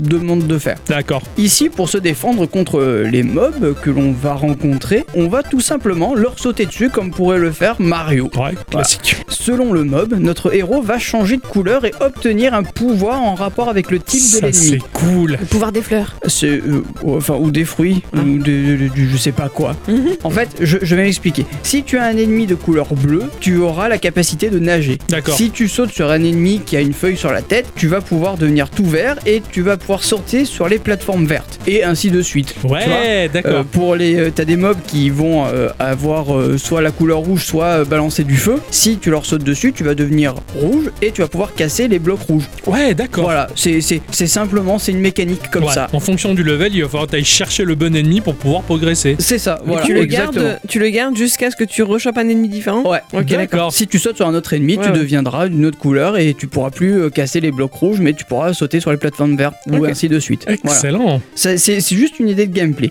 Il y a donc il y en a un certain nombre, comme on le disait, ça évolue avec le temps et je trouve l'idée complètement géniale. Et c'est en ça que ça me fait penser à Kirby. Ouais, Tu vois, au Tout lieu à fait. tu vois, Kirby, lui, il va absorber les Oui, ennemis, oui, euh, voilà, pour récupérer leur, leur pouvoir. Et ben là, tu leur sautes dessus. Voilà. Bon, après, ne vous attendez pas à un changement de fou. hein, c'est juste un swap color du personnage. Ouais, ouais, ouais, mais c'est Voilà. toujours. J'ai l'impression qu'il a la petite feuille verte sur la tête ou genre de conneries, non? Ouais, mais ça, ça C'est très léger, voilà. quoi, voilà, ouais, c'est juste. C'est du détail. Exactement. Voilà, c'est ça. Mais bon, ça fait son, ça a son Ouais, importance. oui, bien sûr. En gros, euh, grâce à ces pouvoirs, tu vas pouvoir composer et résoudre, entre gros guillemets, l'énigme du niveau. Ouais, ouais. Voilà. Si tu veux la clé. Ah, t'as déjà fini. C'était pas dur. hein. Bah, c'est pas des énigmes en soi, en fait. Disons On que est pas dans Myst ou, ou The Witness, quoi. Pa- parfois, parfois c'est pas évident. Et en Ouais. fait, il te, il te faut faire le niveau une fois ou deux pour bien capter Ouais. la marche à suivre. D'accord. Tu vois, par exemple, tu vas, pour savoir quel mob tu vas tuer en premier pour récupérer son pouvoir et te faire un chemin. Et en plus de ça, tu vas devoir récupérer les 5 fruits dispersés dans le niveau. Ah, ah, pour finir le niveau ça, à 100%. ça me plaît. Voilà. C'est con, mais la complétion du level par les collectables ou collectibles, j'en sais rien, cachés un peu partout, j'adore ça. Et Voilà, bah, c'est ça. les fraises. Voilà, c'est tout. Là, il y en a des fraises, mais en fait, les fruits sont assez simples à trouver. Ouais. Voilà. En fait, il faut pas, il faut juste pas se gourer de, de, de pouvoir. Oui, voilà. Parce que tu peux très bien être bloqué. Ouais. Ah, ouais. Tu recommences et comme tu as appris de tes erreurs, ça se passe Voilà. mieux. Parce Ouais. que quand Exactement. tu vas tu buter un mob pour récupérer son pouvoir, il, rip, il repop pas. Euh, il, il va repopper. D'accord. Mais euh, tu peux très bien te gourer et mourir. Oui, ouais, oui, Voilà. d'accord, je vois, dans Parce ce que sens-là. En, en termes de points de vie, tu as deux points de vie. Ok. C'est-à-dire, tu as un cœur qui symbolise ta vie en haut, euh, en haut Ouais, de ton ouais, écran. ouais, ouais. Et en fait, si tu te fais toucher une fois, le cœur se vide. Et si tu te fais toucher une deuxième fois, Tu t'es le perds. meurs. Ouais, Voilà. d'accord. Le jeu, il est pas très compliqué. Il c'est Ouais. pas plus compliqué que ça. Graphiquement, le jeu, eh ben, en fait, c'est dans la lignée de ce que fait euh, Neutron Z depuis, depuis toujours. Petit jeu Ça pixel t'a art, choqué joli. Non, pas du Ah tout. non, est-ce que tu tu t'es relevé la tête Quoi vous m'avez fait les suricates, quoi. Enlever la tête, l'autre.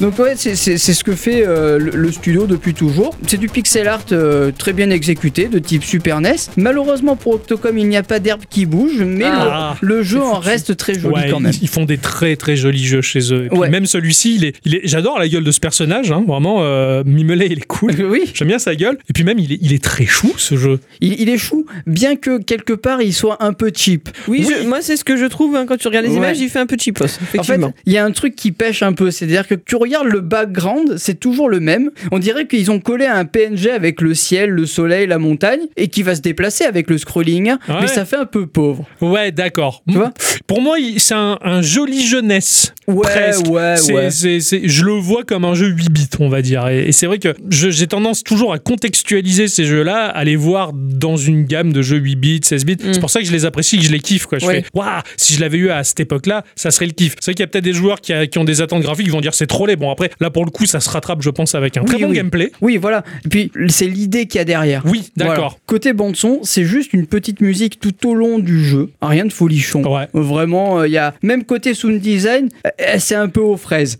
Car quand tu plonges dans l'eau, ça va pas faire le bruit d'une- de, de, de l'eau en fait. Ça- on, on dirait qu'ils ont fait juste euh, teinter des clochettes. Ok. Et ça me, moi, ça m'a fait rire en fait. Tu tombes dans l'eau, tu fais une bruit de clochette. Ah tu ouais te trompé dans le MP3 là. Ouais, c'est ça. T'as t'as essayé toi-même, t'es allé plonger, voir si c'était bien ça. Enfin, Oui, oui, oui. Bah, en Ouais. fait, tu, des fois, en fait, tu as pas le, le pouvoir pour aller dans l'eau, donc du coup, tu Ouais. tombes dans l'eau et ah tu oui, meurs. d'accord. Et, et en fait, ça, ça te fait le bruit du. bah, bah, ça fait une un bruit de clochette. Tu fais bon, bah, tant pis, hein, ils se sont trompés. je sais Comme pas. ça, ouais, ouais. Ou alors ils avaient peut-être pas le budget, j'en sais rien. Voilà, en fait, ouais, c'est ça. Le, le jeu, on dirait qu'il qu'il est pas fini, qu'il est pauvre. Mais en fait, je crois que les mecs, ils ont eu une idée de gameplay et qui sont allés au bout de leur idée et je trouve ça génial. Ouais. Même si le jeu, il est pas long car tu peux le finir en moins d'une heure. Et je dirais même plus, c'est ce que j'aime dans le jeu, euh, dans le jeu indépendant. Oui. Ouais, Tu vois C'est la, la petite idée, le petit jeu, la pépite. Tu Voilà. goûtes à ça et puis c'est tout. C'est un Ouais. peu comme ces jeux que tu vas trouver sur, euh, je sais pas, sur les plateformes euh, itch.io ou euh, même G- GXC, tu vois. Ouais, ouais. C'est- des petits jeux qui ont une idée et c'est tout. Oui, c'est une ça. petite Et- et- performance. Voilà, c'est ça. C'est- tu vas commander la pizza chez le pizzaiolo, elle est énorme, il y a à manger. Mais c'est pas pour autant qu'il faut négliger les petites pizzas qui vendent dans les trucs d'apéritif, parce qu'elles sont bonnes aussi. Oui, c'est vrai. tu dis oui, Tu c'est sais, vrai quoi. des fois, Bah oui. je vais, je vais te dire un truc, hein, il en vaut mieux euh, une petite bonne qu'une grosse nulle. C'est pas ce que vous me dites. Je suis tellement ému. C'est vrai. Attends, je réfléchis encore un peu à ce qu'il dit, ça me plaît. Je trouve qu'on parle trop de pizza dans ce Ouais, c'est vrai. Ouais. Non, mais c'est ça, c'est c'est bien des fois la, la- petite cerise sur le gâteau. Ouais, Ouais, ouais. c'est ça. Voilà, ça. besoin de plus et, et, bah, c'est le genre de petit après- jeu qui t'éclate. Déjà, et puis en plus, tu te dis que peut-être que derrière ils ont pas eu le budget ou peut-être que il y a, il y a juste ils ont fait ça pour l'idée. C'est ça. Et Des je fois, trouve c'est la, la démarche bien parce que tu vois, ils pourraient se dire, oh, on a fait, on a juste une idée, on a rien derrière. Bon, bah écoute, on a cette idée, on va juste, on l'amène jusqu'au bout et on Voilà, la c'est ça. C'est ça. C'est ça. Même si c'est un petit truc, mais moi je me suis bien amusé, Bah, franchement. Ouais, Voilà. c'est- exactement ça. C'est le genre de petit truc, tu vois ces petits défauts, mais bon, c'est pas pour autant qu'il te gâche l'idée de gameplay. Et- et- exactement. Et, et même, tu vois, le jeu, il va pas te tenir par la main euh, au début du jeu, Ah, vois. c'est bien T'as ça. t'as des petits tutos, euh, c'est pas des trucs à rallonge, hein, c'est juste quatre panneaux en début de jeu qui te- t'expliquent globalement le jeu et puis c'est tout. et, voilà, Voilà. t'as plus qu'à jouer quoi. Tu vois, c'est pas genre tu cliques là, tu cliques là, tu cliques là, tu cliques là, tu cliques là. Et tu cliques là, et, euh, je déteste. Voilà, ben pareil. et ouais, et en fait, mais je me suis amusé tout C'est simplement. ça qui est bon. Tu vois, c'est, c'est- ouais, certes, c'est un jeu de cabinet, c'est un Mhm. jeu de cabinet, mais qui t'occupe pendant tes, tes heures de, de caca, Cabinet, quoi. voilà, c'est ça. Puis t'as des semaines, t'es tellement ric-rac et chargé, il y a tellement de taf que bah, des fois t'as envie de jouer, mais tu peux pas t'investir dans du C'est gros ça. jeu. Bah, ça, c'est- ça, ça te donne ta petite dose qui est quali en plus euh, dans, Voilà. dans- dans la mesure de ce qu'elle propose. Ouais. Enfin voilà, c'était Mimelé, c'est dispo sur, sur iOS et Android en free to play. Et si tu veux, tu peux donner la pièce au développeur, qui est de 1,99€, Ouais. qui te débloque quelques cosmétiques. Et qui t'enlève les pubs évidemment. Et voilà. c'est sympa. C'est très sympa. tiens. Voilà. Mimelé, je le vois souvent passer sur le store et il m'a toujours fait un peu de l'œil parce que je le trouve mimi, moi, ce truc. Oui, c'est très joli. C'est mimimelé. Merci mon cher Ixon, ce de rien. petit partage de, de l'amour, le petit coup de Eh cœur. ouais. Ma chère à bicyclette, Oui, c'est ton instant culture. oui.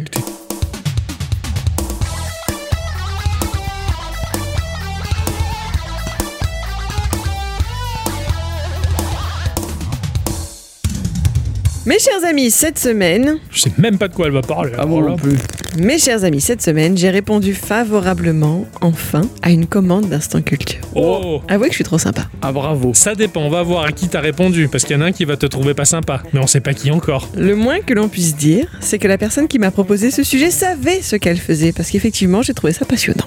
Ça doit pas être nous alors. Je vais vous parler de la vie d'un homme. Il Ah. est né le 6 août 1963 à Van Nuys. Au départ, en 1911, c'était une ville à part entière, mais dès 1915, elle a été avalée par Los Angeles. Nous nous trouvons donc bien en Californie, aux États-Unis. Notre homme a une enfance plutôt insouciante, mais au cours de laquelle il s'est ennuyé. Ses parents se sont séparés alors qu'il avait 3 ans. Sa mère a dû beaucoup travailler afin de subvenir à leurs besoins. Elle a été serveuse, elle avait des horaires de boulot pourris. Le fiston passait la majeure partie de son temps tout seul. Heureusement, il a trouvé de quoi s'occuper et ma foi, vous le voyez venir. Un gamin intelligent et scellé, ça peut partir en biberine. Ah ouais. Ça n'a pas loupé ici, ses premiers délits, il les a commencés à 12 ans.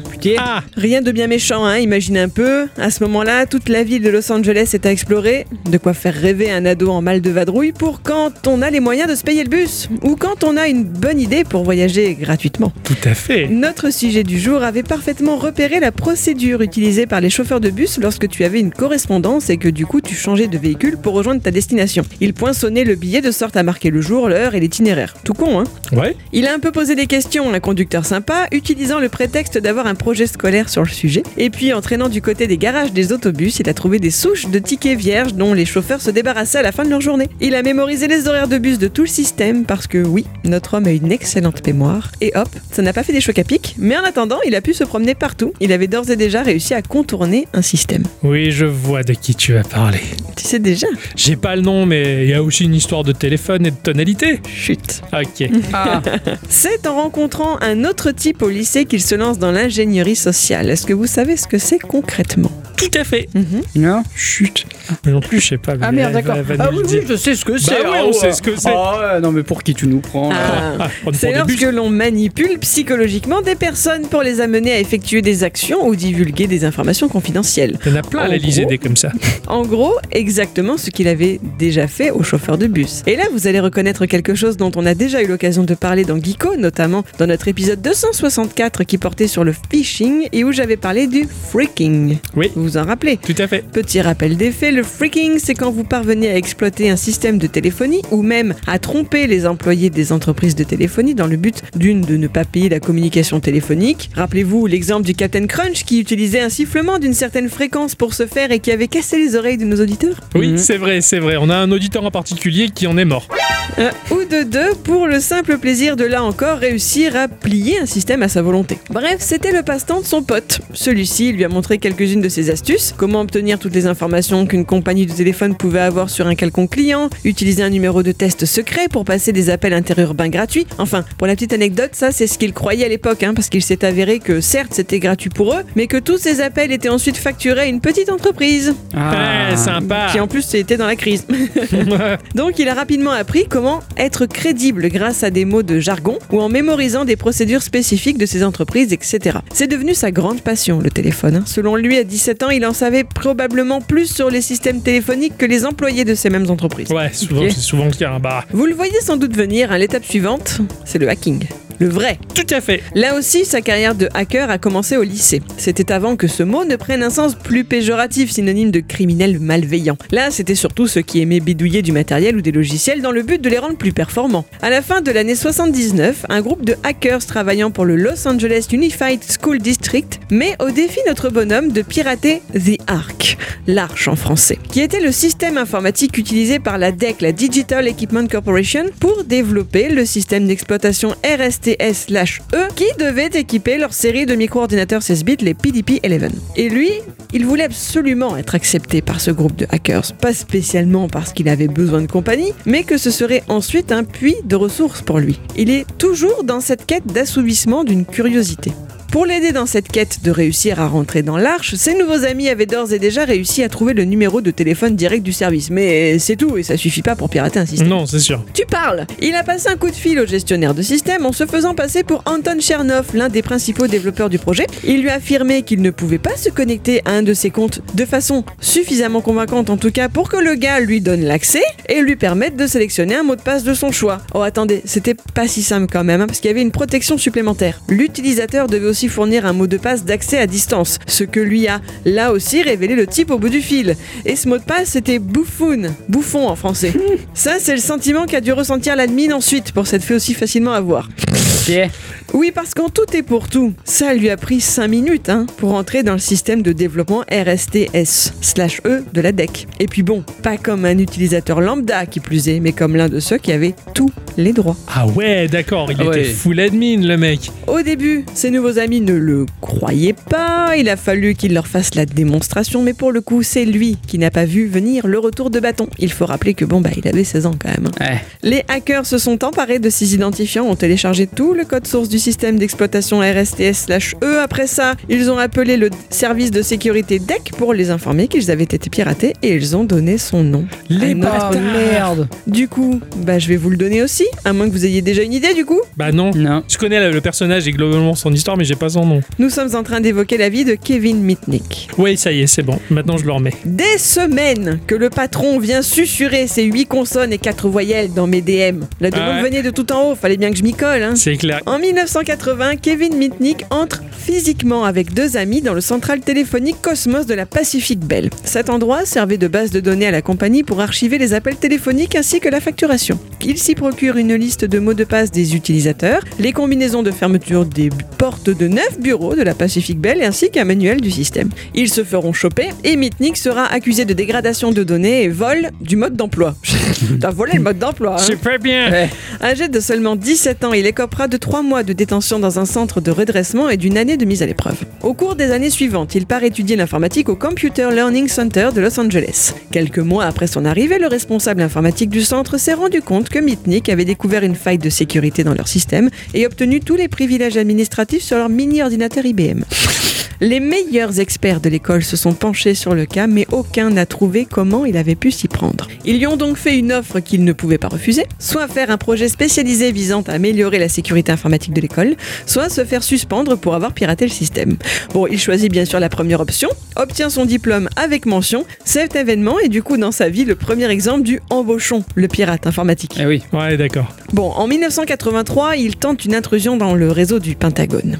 Ah oui. Il se sert pour cela d'une machine de l'USL, l'Université de Californie du Sud, où il étudie. Pourquoi fait-il ça à votre avis? Pour comprendre s'il y a des ovnis. Je sais pas. C'est une bonne raison. Ouais. Eh bien, en réalité, ce n'est pas la bonne question à se poser. Ce n'est Ah. pas pourquoi qui est important, mais comment. Ah.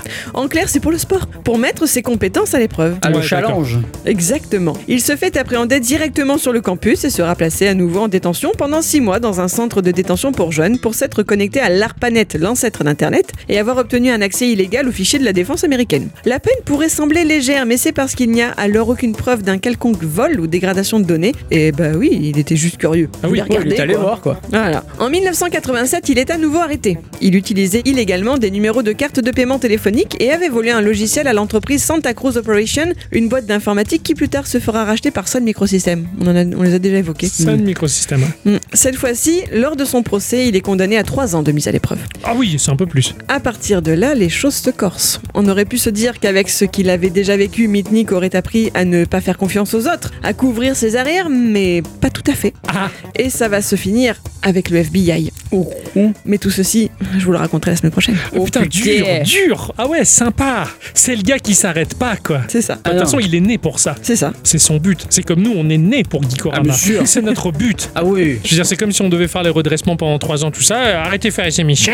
Euh, On va appeler les hackers qui viennent aussi euh, choper les données. Ils vont être contents, tiens. c'est vrai, pourquoi ils, ont, ils auront 4 PNG et 3 Ah, c'est ça. MP3, quoi. C'est- Et des gifs plutôt louches. ouais, tiens, ça va être sympa. Ah non, c'est trop bien. Le patron a bien fait de, de passer cette commande, en Et- tout cas, parce Ah qu'il a, il a largement insisté. hein, je- pff, la- le répondeur, il saturait, quoi, tellement qu'il allait laisser des messages à ce sujet. Ouais, la bicyclette, elle a toujours pas fait cet instant culture, c'est important. Ah, mais c'était ça alors le pigeon voyageur Ah oui, bah oui, qui s'est écrasé sur la fenêtre, là. Oui. Ouais, ouais, je... Après, il a envoyé des mouettes. Ouais des mois de voyage, mais elle se gourait tout le temps. Ah ouais, non, ils sont cons. Très très sympa en tout cas ce Hackers. Euh, ah, J'ai hâte de savoir ce qu'il a fait d'autre après par la suite. Mhm. La semaine prochaine. La semaine prochaine. Merci ma chère bicyclette. À partir de maintenant les enfants, Oui. on enlève les vêtements, Oh putain. on met le casque de moto. Oh putain. C'est l'instant Octocom. Waouh. L'instant de Octocom. L'instant d'Octocom.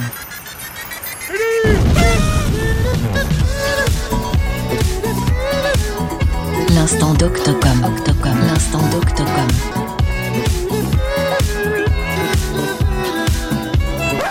Coucou, tu veux voir ma Je vais revenir sur euh, l'épisode 298 où j'avais joué à Micro RPG, un Ah oui. petit petit jeu qui, proposait quelques mécaniques RPG mais qui était très sympathique et particulièrement mignon, développé par un studio qui s'appelle Joli Pirate. L'un des développeurs principaux est Magic Fred qui donc est à la tête de Joli Pirate et joliyeti.com également et euh, bah, justement je suis revenu vers lui pour lui poser quelques questions et c'est gentiment qu'il nous a dit ah oui donc euh, il a répondu à nos questions. Une petite interview donc euh, dans un endroit un petit peu cosy. Euh, donc une interview de Magic Fred. C'est tout de suite maintenant.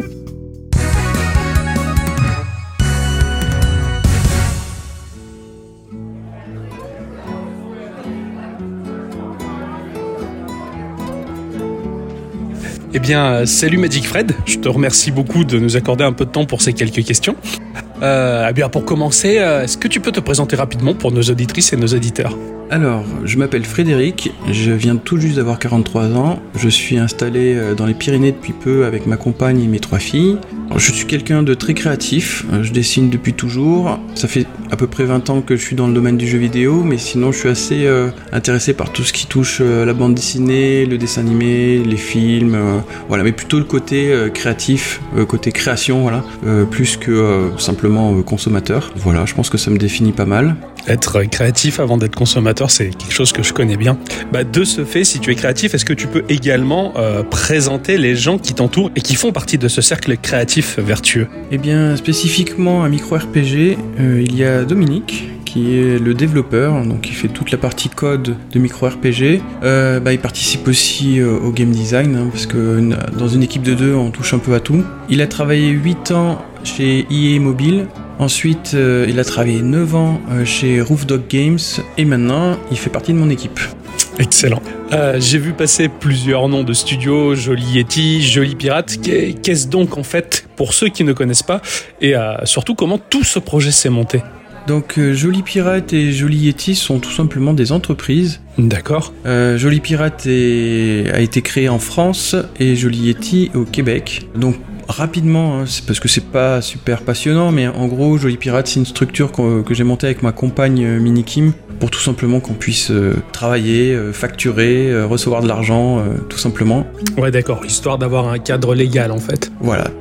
Rien de bien euh, foufou. Et euh, du côté de, de Joli Yeti, eh ben, c'est tout simplement aussi euh, pour concrétiser et puis officialiser voilà, notre collaboration euh, avec euh, Dominique. Comme ça, ben, voilà, on est sûr que juridiquement, il n'y a pas de souci. Et pourquoi au Québec? Ben, Tout simplement, Dominique y habite. Et puis, il y a quand même quelques avantages financiers intéressants dans le domaine de l'industrie du jeu vidéo.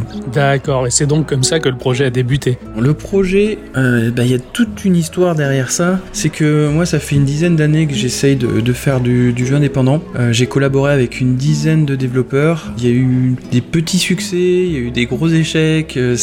Et en fait, les collaborations n'ont jamais vraiment tenu dans le, dans le long terme. À un moment, j'ai eu même un stagiaire avec qui j'avais commencé à, à développer un prémisse de micro RPG. Et puis, bah, ça va un peu plus, euh, voilà. Mais bon, après, le stagiaire, ben, il est parti dans une, dans une boîte euh, qui paye. Ouais, d'accord. Et euh, donc par la suite, moi j'ai continué à lancer des projets, des trucs comme ça. Et à un moment donné, bon ben, je vais être honnête, j'ai eu des petits soucis financiers, ce qui fait que j'ai dû me tourner vers euh, un job, on va dire, qui a duré à peu près un an. Et heureusement, c'était très bien payé, ce qui fait que ça m'a remis euh, en selle, on va dire. Mais euh, je pouvais pas me résigner, et donc j'ai voulu relancer encore une fois un projet parce que pour moi c'est primordial, sinon je dépéris. Lol. C'est quelque chose que je comprends tellement. Et donc, euh, bah, j'ai repensé à, à Dominique avec qui j'avais collaboré sur un, un jeu que lui-même avait tenté de, de lancer. Et, puis là, on s'est assez vite entendu et on a fait ça vraiment d'une manière assez euh, raisonnée, puisque en fait, on a suivi un, on va dire un schéma qui, était assez à la mode à l'époque. Je sais pas si ça, ça l'est encore, mais en gros, il y a un bouquin qui s'appelle euh, Lean Startup et donc en fait le processus est vraiment très très intéressant, surtout pour moi euh, qui a une tendance à vouloir aller très très vite. Et en fait tout processus de création et ça, ça vaut pour tout, hein, pas seulement les jeux vidéo, mais pour euh, vraiment tous les trucs qu'on crée, c'est de vraiment commencer petit et de progressivement quand on voit que ça commence à accrocher, à, plaire aux gens, voilà, progressivement amplifier les choses, ajouter des, des trucs, des fonctionnalités, etc. Donc, euh, donc Lean Startup, tout, tout simplement, c'est quoi? C'est faire un prototype, le faire tester très rapidement aux, utilisateurs et ou aux joueurs euh, cibles. Euh, ça aussi, c'est important hein, de pas juste euh, le balancer dans la nature. C'est faut dire, ok, pour qui est fait ce, ce jeu, par exemple? Donc, on, le fait tester et on voit est-ce qu'il y a un intérêt ou pas. Ce qui fait que ça évite de se planter, parce qu'en fait, euh, ça c'est un truc que j'ai vu hein, par le passé. hein. J'ai bossé dans des boîtes, j'ai bossé sur des projets où en fait, il y avait des grosses équipes beaucoup d'argent euh, dépensé et puis pour euh, finalement arriver au bout d'un an ou deux ans sortir un truc et puis eh ben tout le monde s'en fout quoi. Ouais, d'accord. Donc au final, euh, voilà, j'ai évité de reproduire ce problème de ce genre de d'e- d'erreur en fait. Donc pour ce jeu, donc on est deux, Dominique et moi, Mhm. et j'ai dit bon, il faut qu'on fasse des prototypes. On en a fait 5-6. On trouvait pas vraiment le truc génial. Moi j'avais quand même des bases hein, aussi. C'était pas genre euh, bon, euh, euh, qu'est-ce qu'on ferait comme type de jeu? Je savais que ça allait être un, RPG, qu'il allait être tout petit et qu'il fallait que je trouve un, gameplay central. Au bout d'un moment, bah, on tombe sur ce, prototype qui, fonctionne bien, qui est celui qu'on connaît maintenant dans le jeu, où tout simplement le personnage est au centre, des, monstres se déplacent autour sur une grille circulaire et où l'attaque se fait sous une forme de radar, on va dire. Donc on arrête la, la- la forme qui tourne pour euh, attraper les monstres qui sont dans cette forme-là et, et donc euh, créer des combos. Et puis voilà, donc il y a une certaine satisfaction qui qu'on a repéré assez tôt et donc après on a construit dessus et puis et puis voilà. Ce qui a donné cette idée géniale de gameplay qui m'a tout de suite charmé. Au travers, euh, au travers tout ce processus de développement, quelles sont les, les principales difficultés en fait que vous avez pu rencontrer lors de cette aventure? Alors la plus grosse difficulté, je dirais que c'était tenir euh, dans la durée. Euh, parce qu'en fait, ce projet, il a maintenant plus de 5 ans. euh, même si les joueurs le découvrent que depuis euh, janvier euh, 2022, ça fait déjà 5 ans qu'on bosse dessus. C'était pas à temps plein, puisque euh, tous les deux de notre côté, euh, donc Dominique avait gardé son, emploi, et puis euh, bah, moi je faisais du, freelance en parallèle. Et, euh, voilà, donc euh, tenir euh, sur la longueur, euh, surtout que moi j'ai un profil euh, plutôt de sprinter que de marathonien. On a eu vraiment euh, toutes sortes de difficultés qui sont que bah, des fois tu avances de trois pas puis ou d'un pas voilà et tu recules de trois. Euh, ça c'est assez dur pour le, sur le moral. Des difficultés sur le plan pragmatique, technique du développement? Pas vraiment de trucs techniques, je dirais. Ok. Mais je pense que le- un, un autre aspect euh, de difficulté, mais qui vient aussi avec une certaine satisfaction, c'est que euh, comme le jeu n'est pas un- une réplique de quelque chose d'existant, bah, il y a tout à faire, donc ça c'est c'est excitant. Mais en même temps, bah, tu sais pas trop quand est-ce que tu vas arriver euh, au, au résultat final et qui va être satisfaisant, quoi. C'est clair, ça c'est un peu la, la problématique de, de beaucoup de créatifs.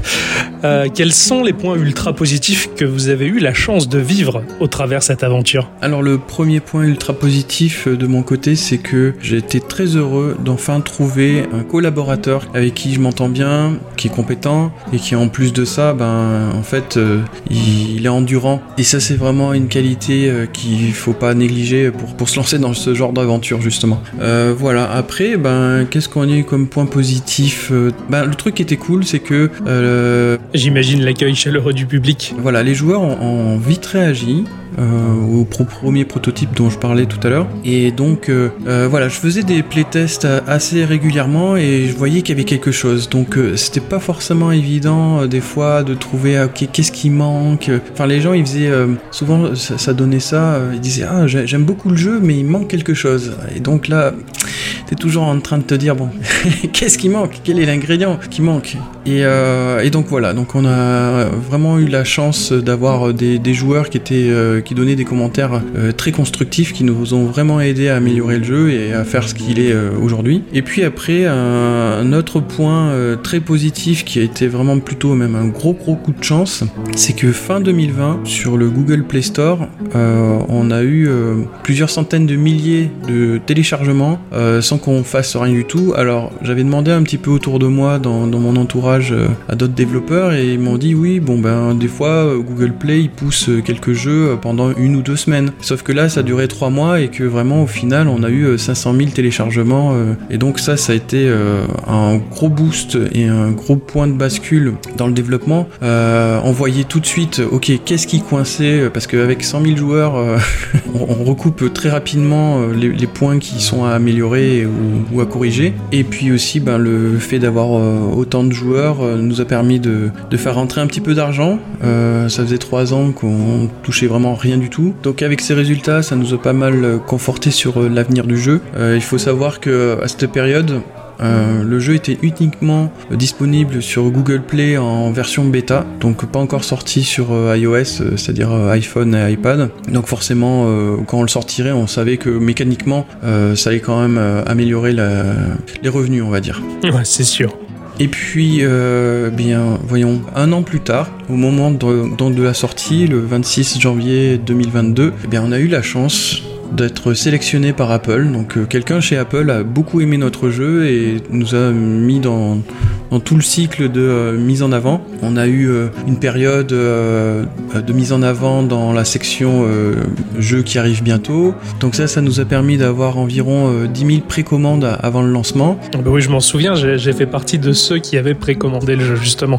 Ça a dû vraiment aider à la mise en avant du titre, ça. Ça a été une bonne publicité gratuite et puis aussi un honneur, on va dire, parce que dans le domaine du jeu mobile, c'est quand même une sorte de saint graal d'arriver à être featuré par, euh, Apple. Donc voilà, alors euh, la sortie pour nous est vraiment juste un, nouveau point de départ, on va dire. C'est vraiment que le début d'une aventure. On a encore plein de choses à faire sur le jeu. Les possibilités sont presque illimitées, euh, ce qui rend un petit peu la chose difficile d'ailleurs, parce qu'il faut arriver à prioriser et faire des choix. Mais euh, voilà, je pense que vraiment on, va pouvoir bien s'amuser à, travailler dessus encore quelques temps. Et c'est une bonne nouvelle parce que justement, je suis loin d'avoir désinstallé le jeu de mon téléphone. Euh, vos créations sont toutes en douceur. En tout cas, ce jeu-là, tout du moins. Est-ce que toi ou l'équipe, vous êtes du même tempérament? Alors, qu'est-ce que je peux dire là-dessus? Ben oui, on est des gentils garçons, hein, on est sympathiques. Euh, ouais, ben écoute, euh, qu'est-ce que je peux dire là-dessus? Euh, Moi, je suis vraiment quelqu'un de, je dirais, d'assez agréable à vivre. hein. J'essaye d'être, d'être positif. Et puis, euh, bah, je sais pas. Après, qu'est-ce qu'il y a? J'aime bien les trucs mignons. Pourquoi? Je ne sais pas trop, mais en gros, ouais, j'ai- j'aime bien tous les trucs assez enfantins. C'est un truc que je partage avec ma compagne, donc ça c'est cool. Donc voilà, on aime beaucoup, par exemple, les livres euh, jeunesse.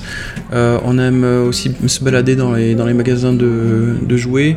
Voilà, des trucs vraiment toujours assez orientés enfance. Puis bon, moi, dans ma façon de, créer mes univers et, tout ça, je mets toujours un point d'honneur à, à pas avoir de, de l'ultra-violence. Voilà, bon, par exemple, dans mon jeu, ben oui, on tape sur des monstres, mais ils sont quand même mignons. Et puis, euh, bon, je fais pas des giclées de sang ou euh, des têtes euh, qui volent. Donc euh, voilà, ça sera toujours comme ça. C'est pas un truc où je me force, c'est juste naturellement. Voilà. Après, ben du côté de Dominique, je, je pourrais pas trop parler à sa place, mais je veux dire, c'est quelqu'un de, voilà bienveillant et ça transparaît dans ce qu'on fait. Alors là, je suis, je suis bien d'accord. D'ailleurs, moi, c'est, j'ai un peu ce même tempérament, donc c'est pour ça que j'ai été attiré par, par ce jeu en tout cas. Euh, quel a été en fait le, le cheminement qui t'a conduit à faire du jeu vidéo? Bonne question. Euh, Il y a un, aspect intéressant qui est que quand on, on observe un peu ce qu'on a fait pendant notre enfance, euh, eh bien ça va probablement influer ce qu'on va aimer faire euh, quand on sera adulte. Donc euh, j'aime bien par exemple observer mes enfants, voir euh, ok à quoi ils jouent, euh, qu'est-ce qu'ils font. euh. Donc là par exemple j'en ai une qui est vraiment euh, accro au bricolage, il y en a une qui aime euh, regarder les trucs culinaires, euh, il y en a une qui aime chanter, danser. euh, donc euh, tous ces trucs là probablement vont ressurgir quand ils seront adultes. Et donc moi enfant, eh bien, euh, j'ai commencé à, en fait, à créer des, niveaux de jeux vidéo. Euh, donc, je jouais beaucoup à des jeux, bien évidemment, comme les, plus jeunes. Et, mais euh, je prenais des feuilles à carreaux et puis, hop, je, dessinais littéralement les des niveaux, je m'amusais à mettre des, pièges, à mettre des obstacles et des bonus, voilà, à imaginer des boss. Il y a même un truc, alors là ça va être, c'est vraiment l'anecdote un peu bizarre, mais bon, bref. Vas-y, je t'écoute. Euh, Il y avait un jeu où euh, c'était une sorte de, de grille où on pouvait planter des petites allumettes avec euh, au bout, en fait, au lieu d'avoir l'allumette, le truc qui scratch là, c'était c'était de la peinture. Donc il y avait des allumettes avec un bout jaune, rouge, bleu, vert. Donc cherchez sur internet, vous verrez peut-être ça. Ok. Et donc je m'amusais déjà à faire, à faire du pixel art avec ça. J'avais repris Mario Land donc sur, sur Game Boy et puis je faisais du scrolling allumette par allumette. Donc c'est complètement débile ce que je raconte, mais voilà, ça montre que quelque part euh, j'étais déjà dans la création de jeux vidéo euh, très très jeune. Euh, donc voilà. Alors après, si, si, vous- si tu voulais parler de- d'études et trucs comme ça, j'ai rien fait dans, dans le domaine du jeu vidéo. Alors peut-être que je suis trop vieux pour ça, dans le sens où il n'y avait pas vraiment de formation à cette époque. voilà. Donc moi, j'ai fait un, bac STT, voilà, Euh, j'ai fait ça parce que l'école, ça me, ça m'ennuyait euh, pas mal. J'ai fait un an de BTS euh, action commerciale, pareil, rien à voir. Ça m'ennuyait euh, littéralement. Et en fait, au départ, je voulais faire de la bande dessinée depuis que j'étais gamin. Sur mon parcours, euh, je suis allé deux fois à Angoulême quand j'avais autour de 14 ans, 14-15 ans. Puis j'ai pas rencontré vraiment les bonnes personnes. Je me souviens encore, c'était des, des- ce qu'on appelle des fanzineux.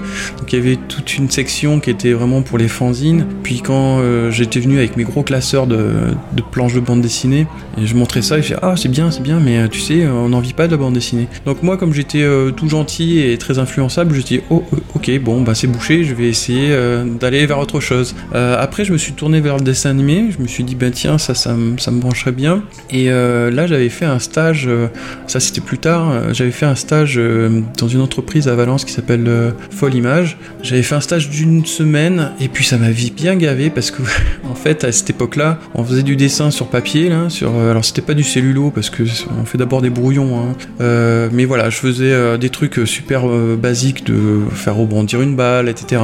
Donc il fallait prendre chaque feuille, la mettre sur une espèce de alors c'est pas un banc titre, je sais plus si c'est un nom, un nom, mais en gros il y avait la caméra au-dessus et donc on prend chaque photo de chaque image et puis au final ça m'a pris des plombes pour faire un- une vieille balle toute moche qui rebondit et là je me suis dit oula je me, je me vois pas trop bosser dans ce domaine là et, et m'ennuyer comme ça. Bref donc euh, là je savais plus trop quoi faire j'avoue.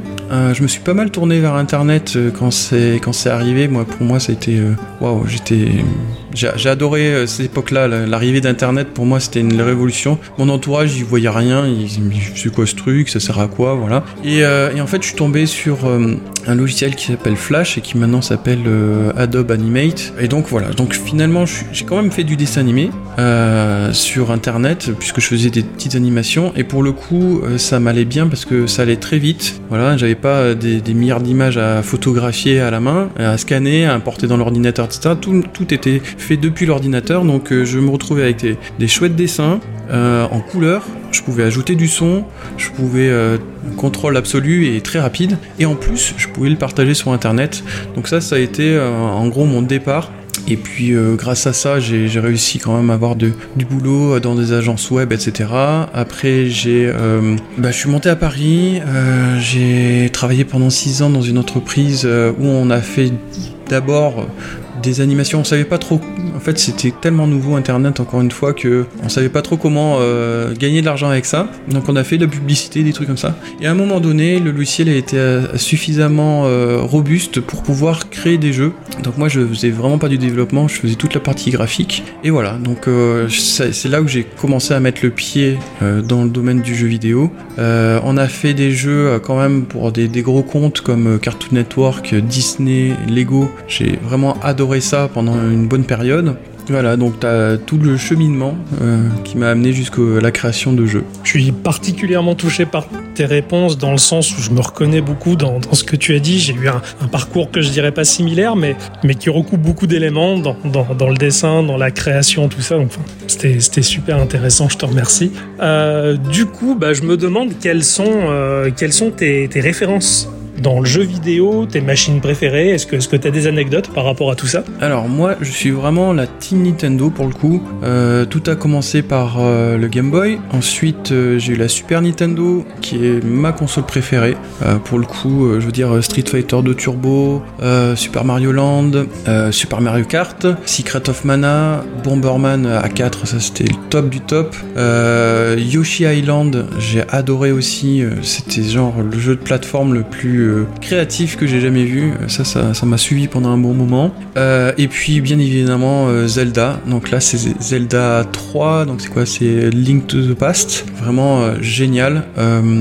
Ça, ça reste ma référence. Les, jeux euh, Zelda, en général, je, les aime beaucoup. Euh, c'est tout le principe de, euh, relier les points dans ces jeux qui, est vraiment plaisant. C'est-à-dire que tu passes devant un, truc avec des piquets, tu vois bien qu'il y a un passage mais qu'il est bloqué, tu sais pas comment faire pour, pouvoir y accéder. Puis tu continues ton aventure, tu trouves un marteau et là tu fais Hmm, mais alors, euh, je vais utiliser ce marteau, ça va être cool. Et puis tu y vas, tu tapes, ça y est, ça te crée ton passage. Et alors là, une grande satisfaction.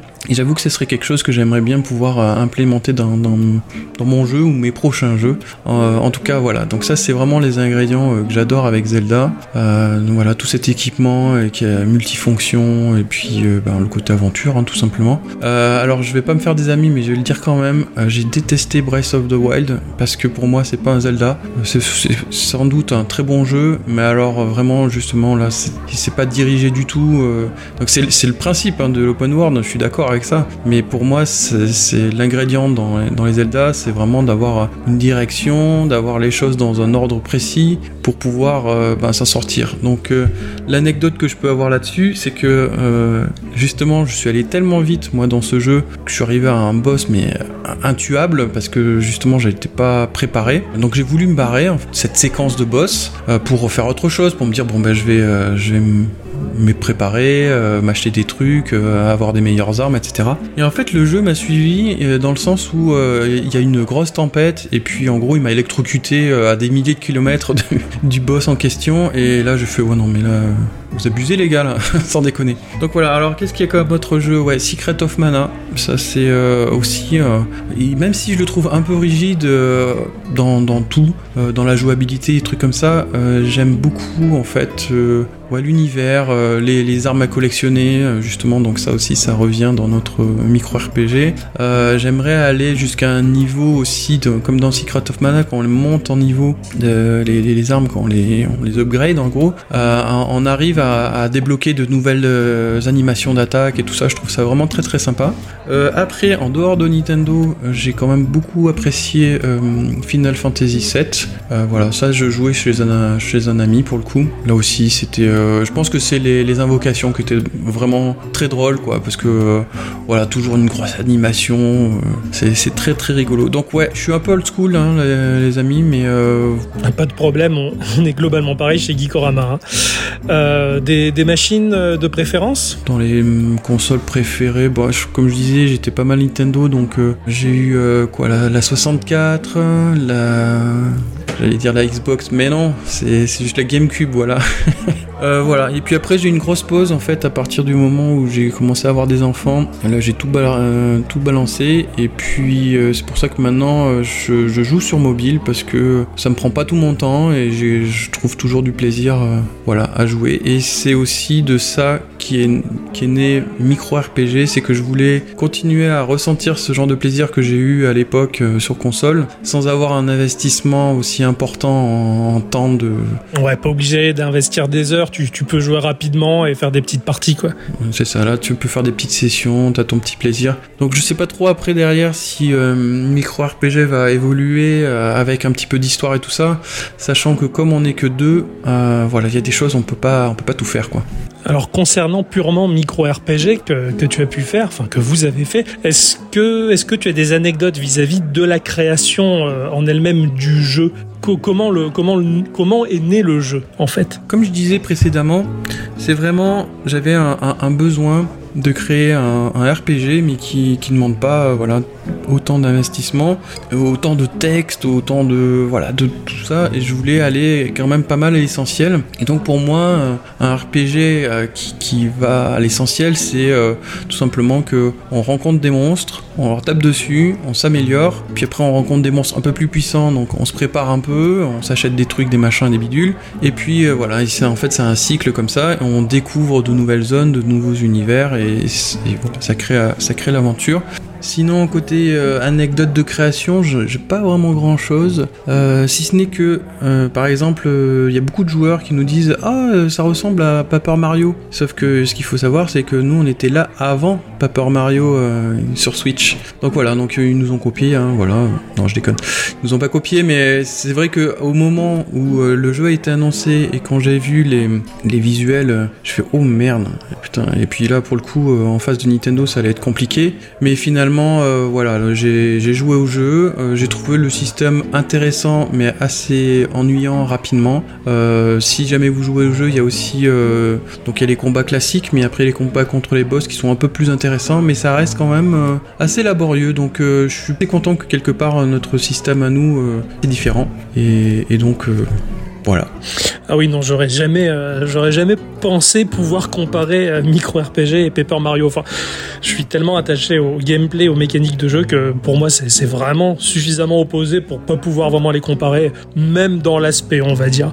Quoi qu'il en soit, chez nous à Geekorama, le, le jeu a eu un franc succès, hein, c'est clair. J'y ai énormément joué, j'ai pas fini d'y jouer encore. Il est toujours dans un coin de, de mon téléphone.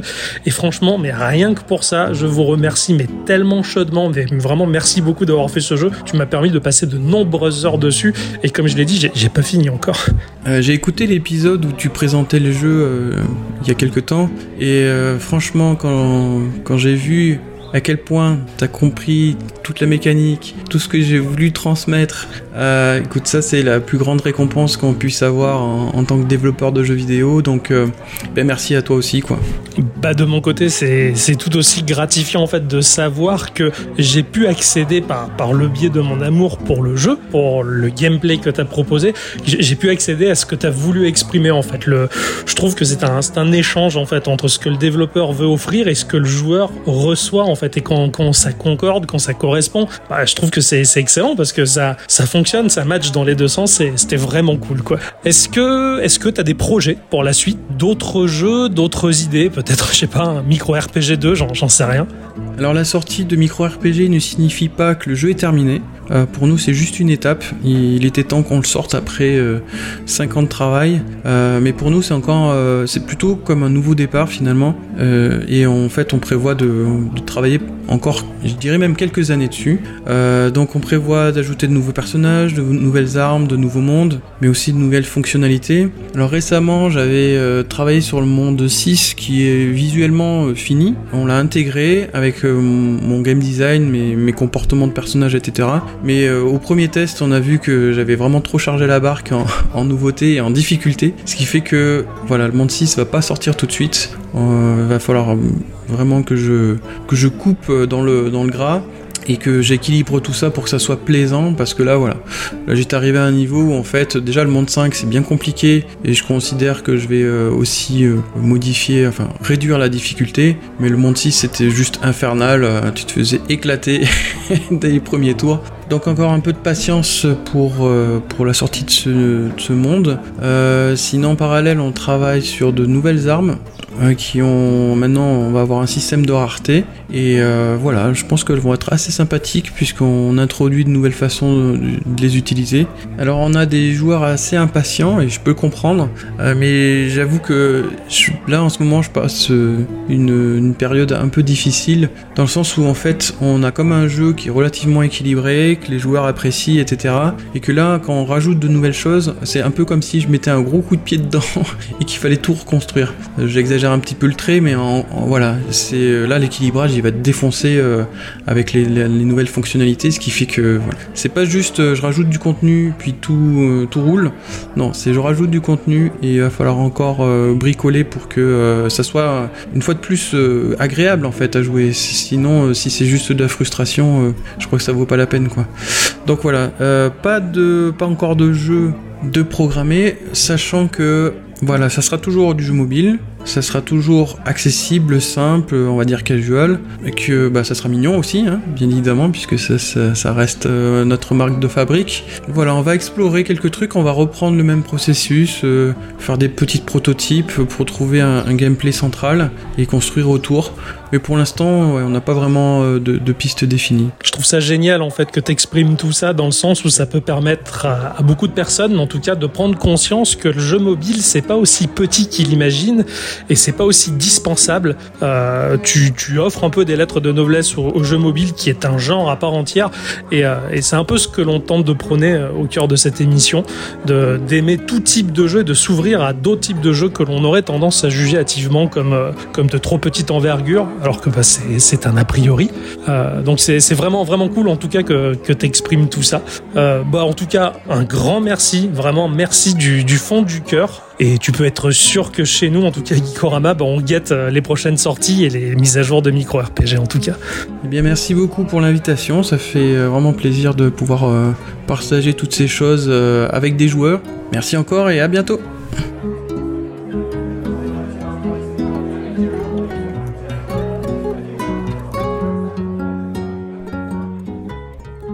Un grand merci à Magic Fred en tout cas de nous avoir accordé un peu de temps pour euh, cette interview. Bah, ça fait plaisir en tout cas de voir un, un- un développeur qui nous accorde un peu de temps, qui nous Un raconte vrai. son histoire. Ouais, ça c'est super. Un J'aime- vrai, il est, il est presque palpable. C'est clair, ouais, ouais, bah si. Alors il est loin, hein, il habite loin. Eh oui, mais bon, Voilà. c'est pas grave. Donc euh, si un jour tu, tu te perds et que tu viens par chez nous, c'est volontiers qu'on t'accueille. En tout cas, on boira des moresques et on mangera de la bouillabaisse. Pour l'instant, ça n'a pas de sens ce que je dis, mais quand tu auras goûté, ça prendra tout son sens. Voilà. Merci en tout cas. Merci, Merci en tout cas, merci infiniment. de ta présence. C'est ainsi que se conclut cette émission de Geekorama, les enfants Ah en oui. tout cas, et que l'on va dire bonjour à tous et toutes. Ah non, Euh, on va dire euh, au revoir à au tous revoir. et toutes et, Et merci, à toutes, hein. merci à tous et toutes. Merci aussi. Ah, d'être resté Ah oui. euh, avec nous jusque là. ben, je crois qu'on se retrouve bah oui la semaine prochaine, Eh bien oui. entendu, fidèle au rendez-vous. Je, je note sur le L'agenda. l'agenda.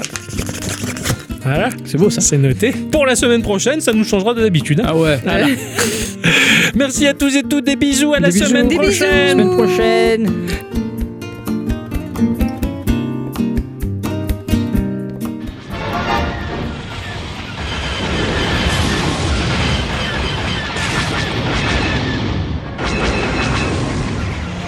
Leur bouclier est trop puissant. Vite, R2, lance le module 153-32. Et comment ça, la mise à jour n'a pas été faite Ok, alors inverse les inverseurs sur le module alpha. Quoi, ça a planté? Mais tu le fais exprès ou quoi? Relance le module. Mais non, R2 ne relance pas l'installation du module alors qu'on est en pleine bataille. Oh, mais tu dis toujours qu'il est pour quelques secondes, mais je vous connais tes secondes à toi, hein. C'est plutôt des heures.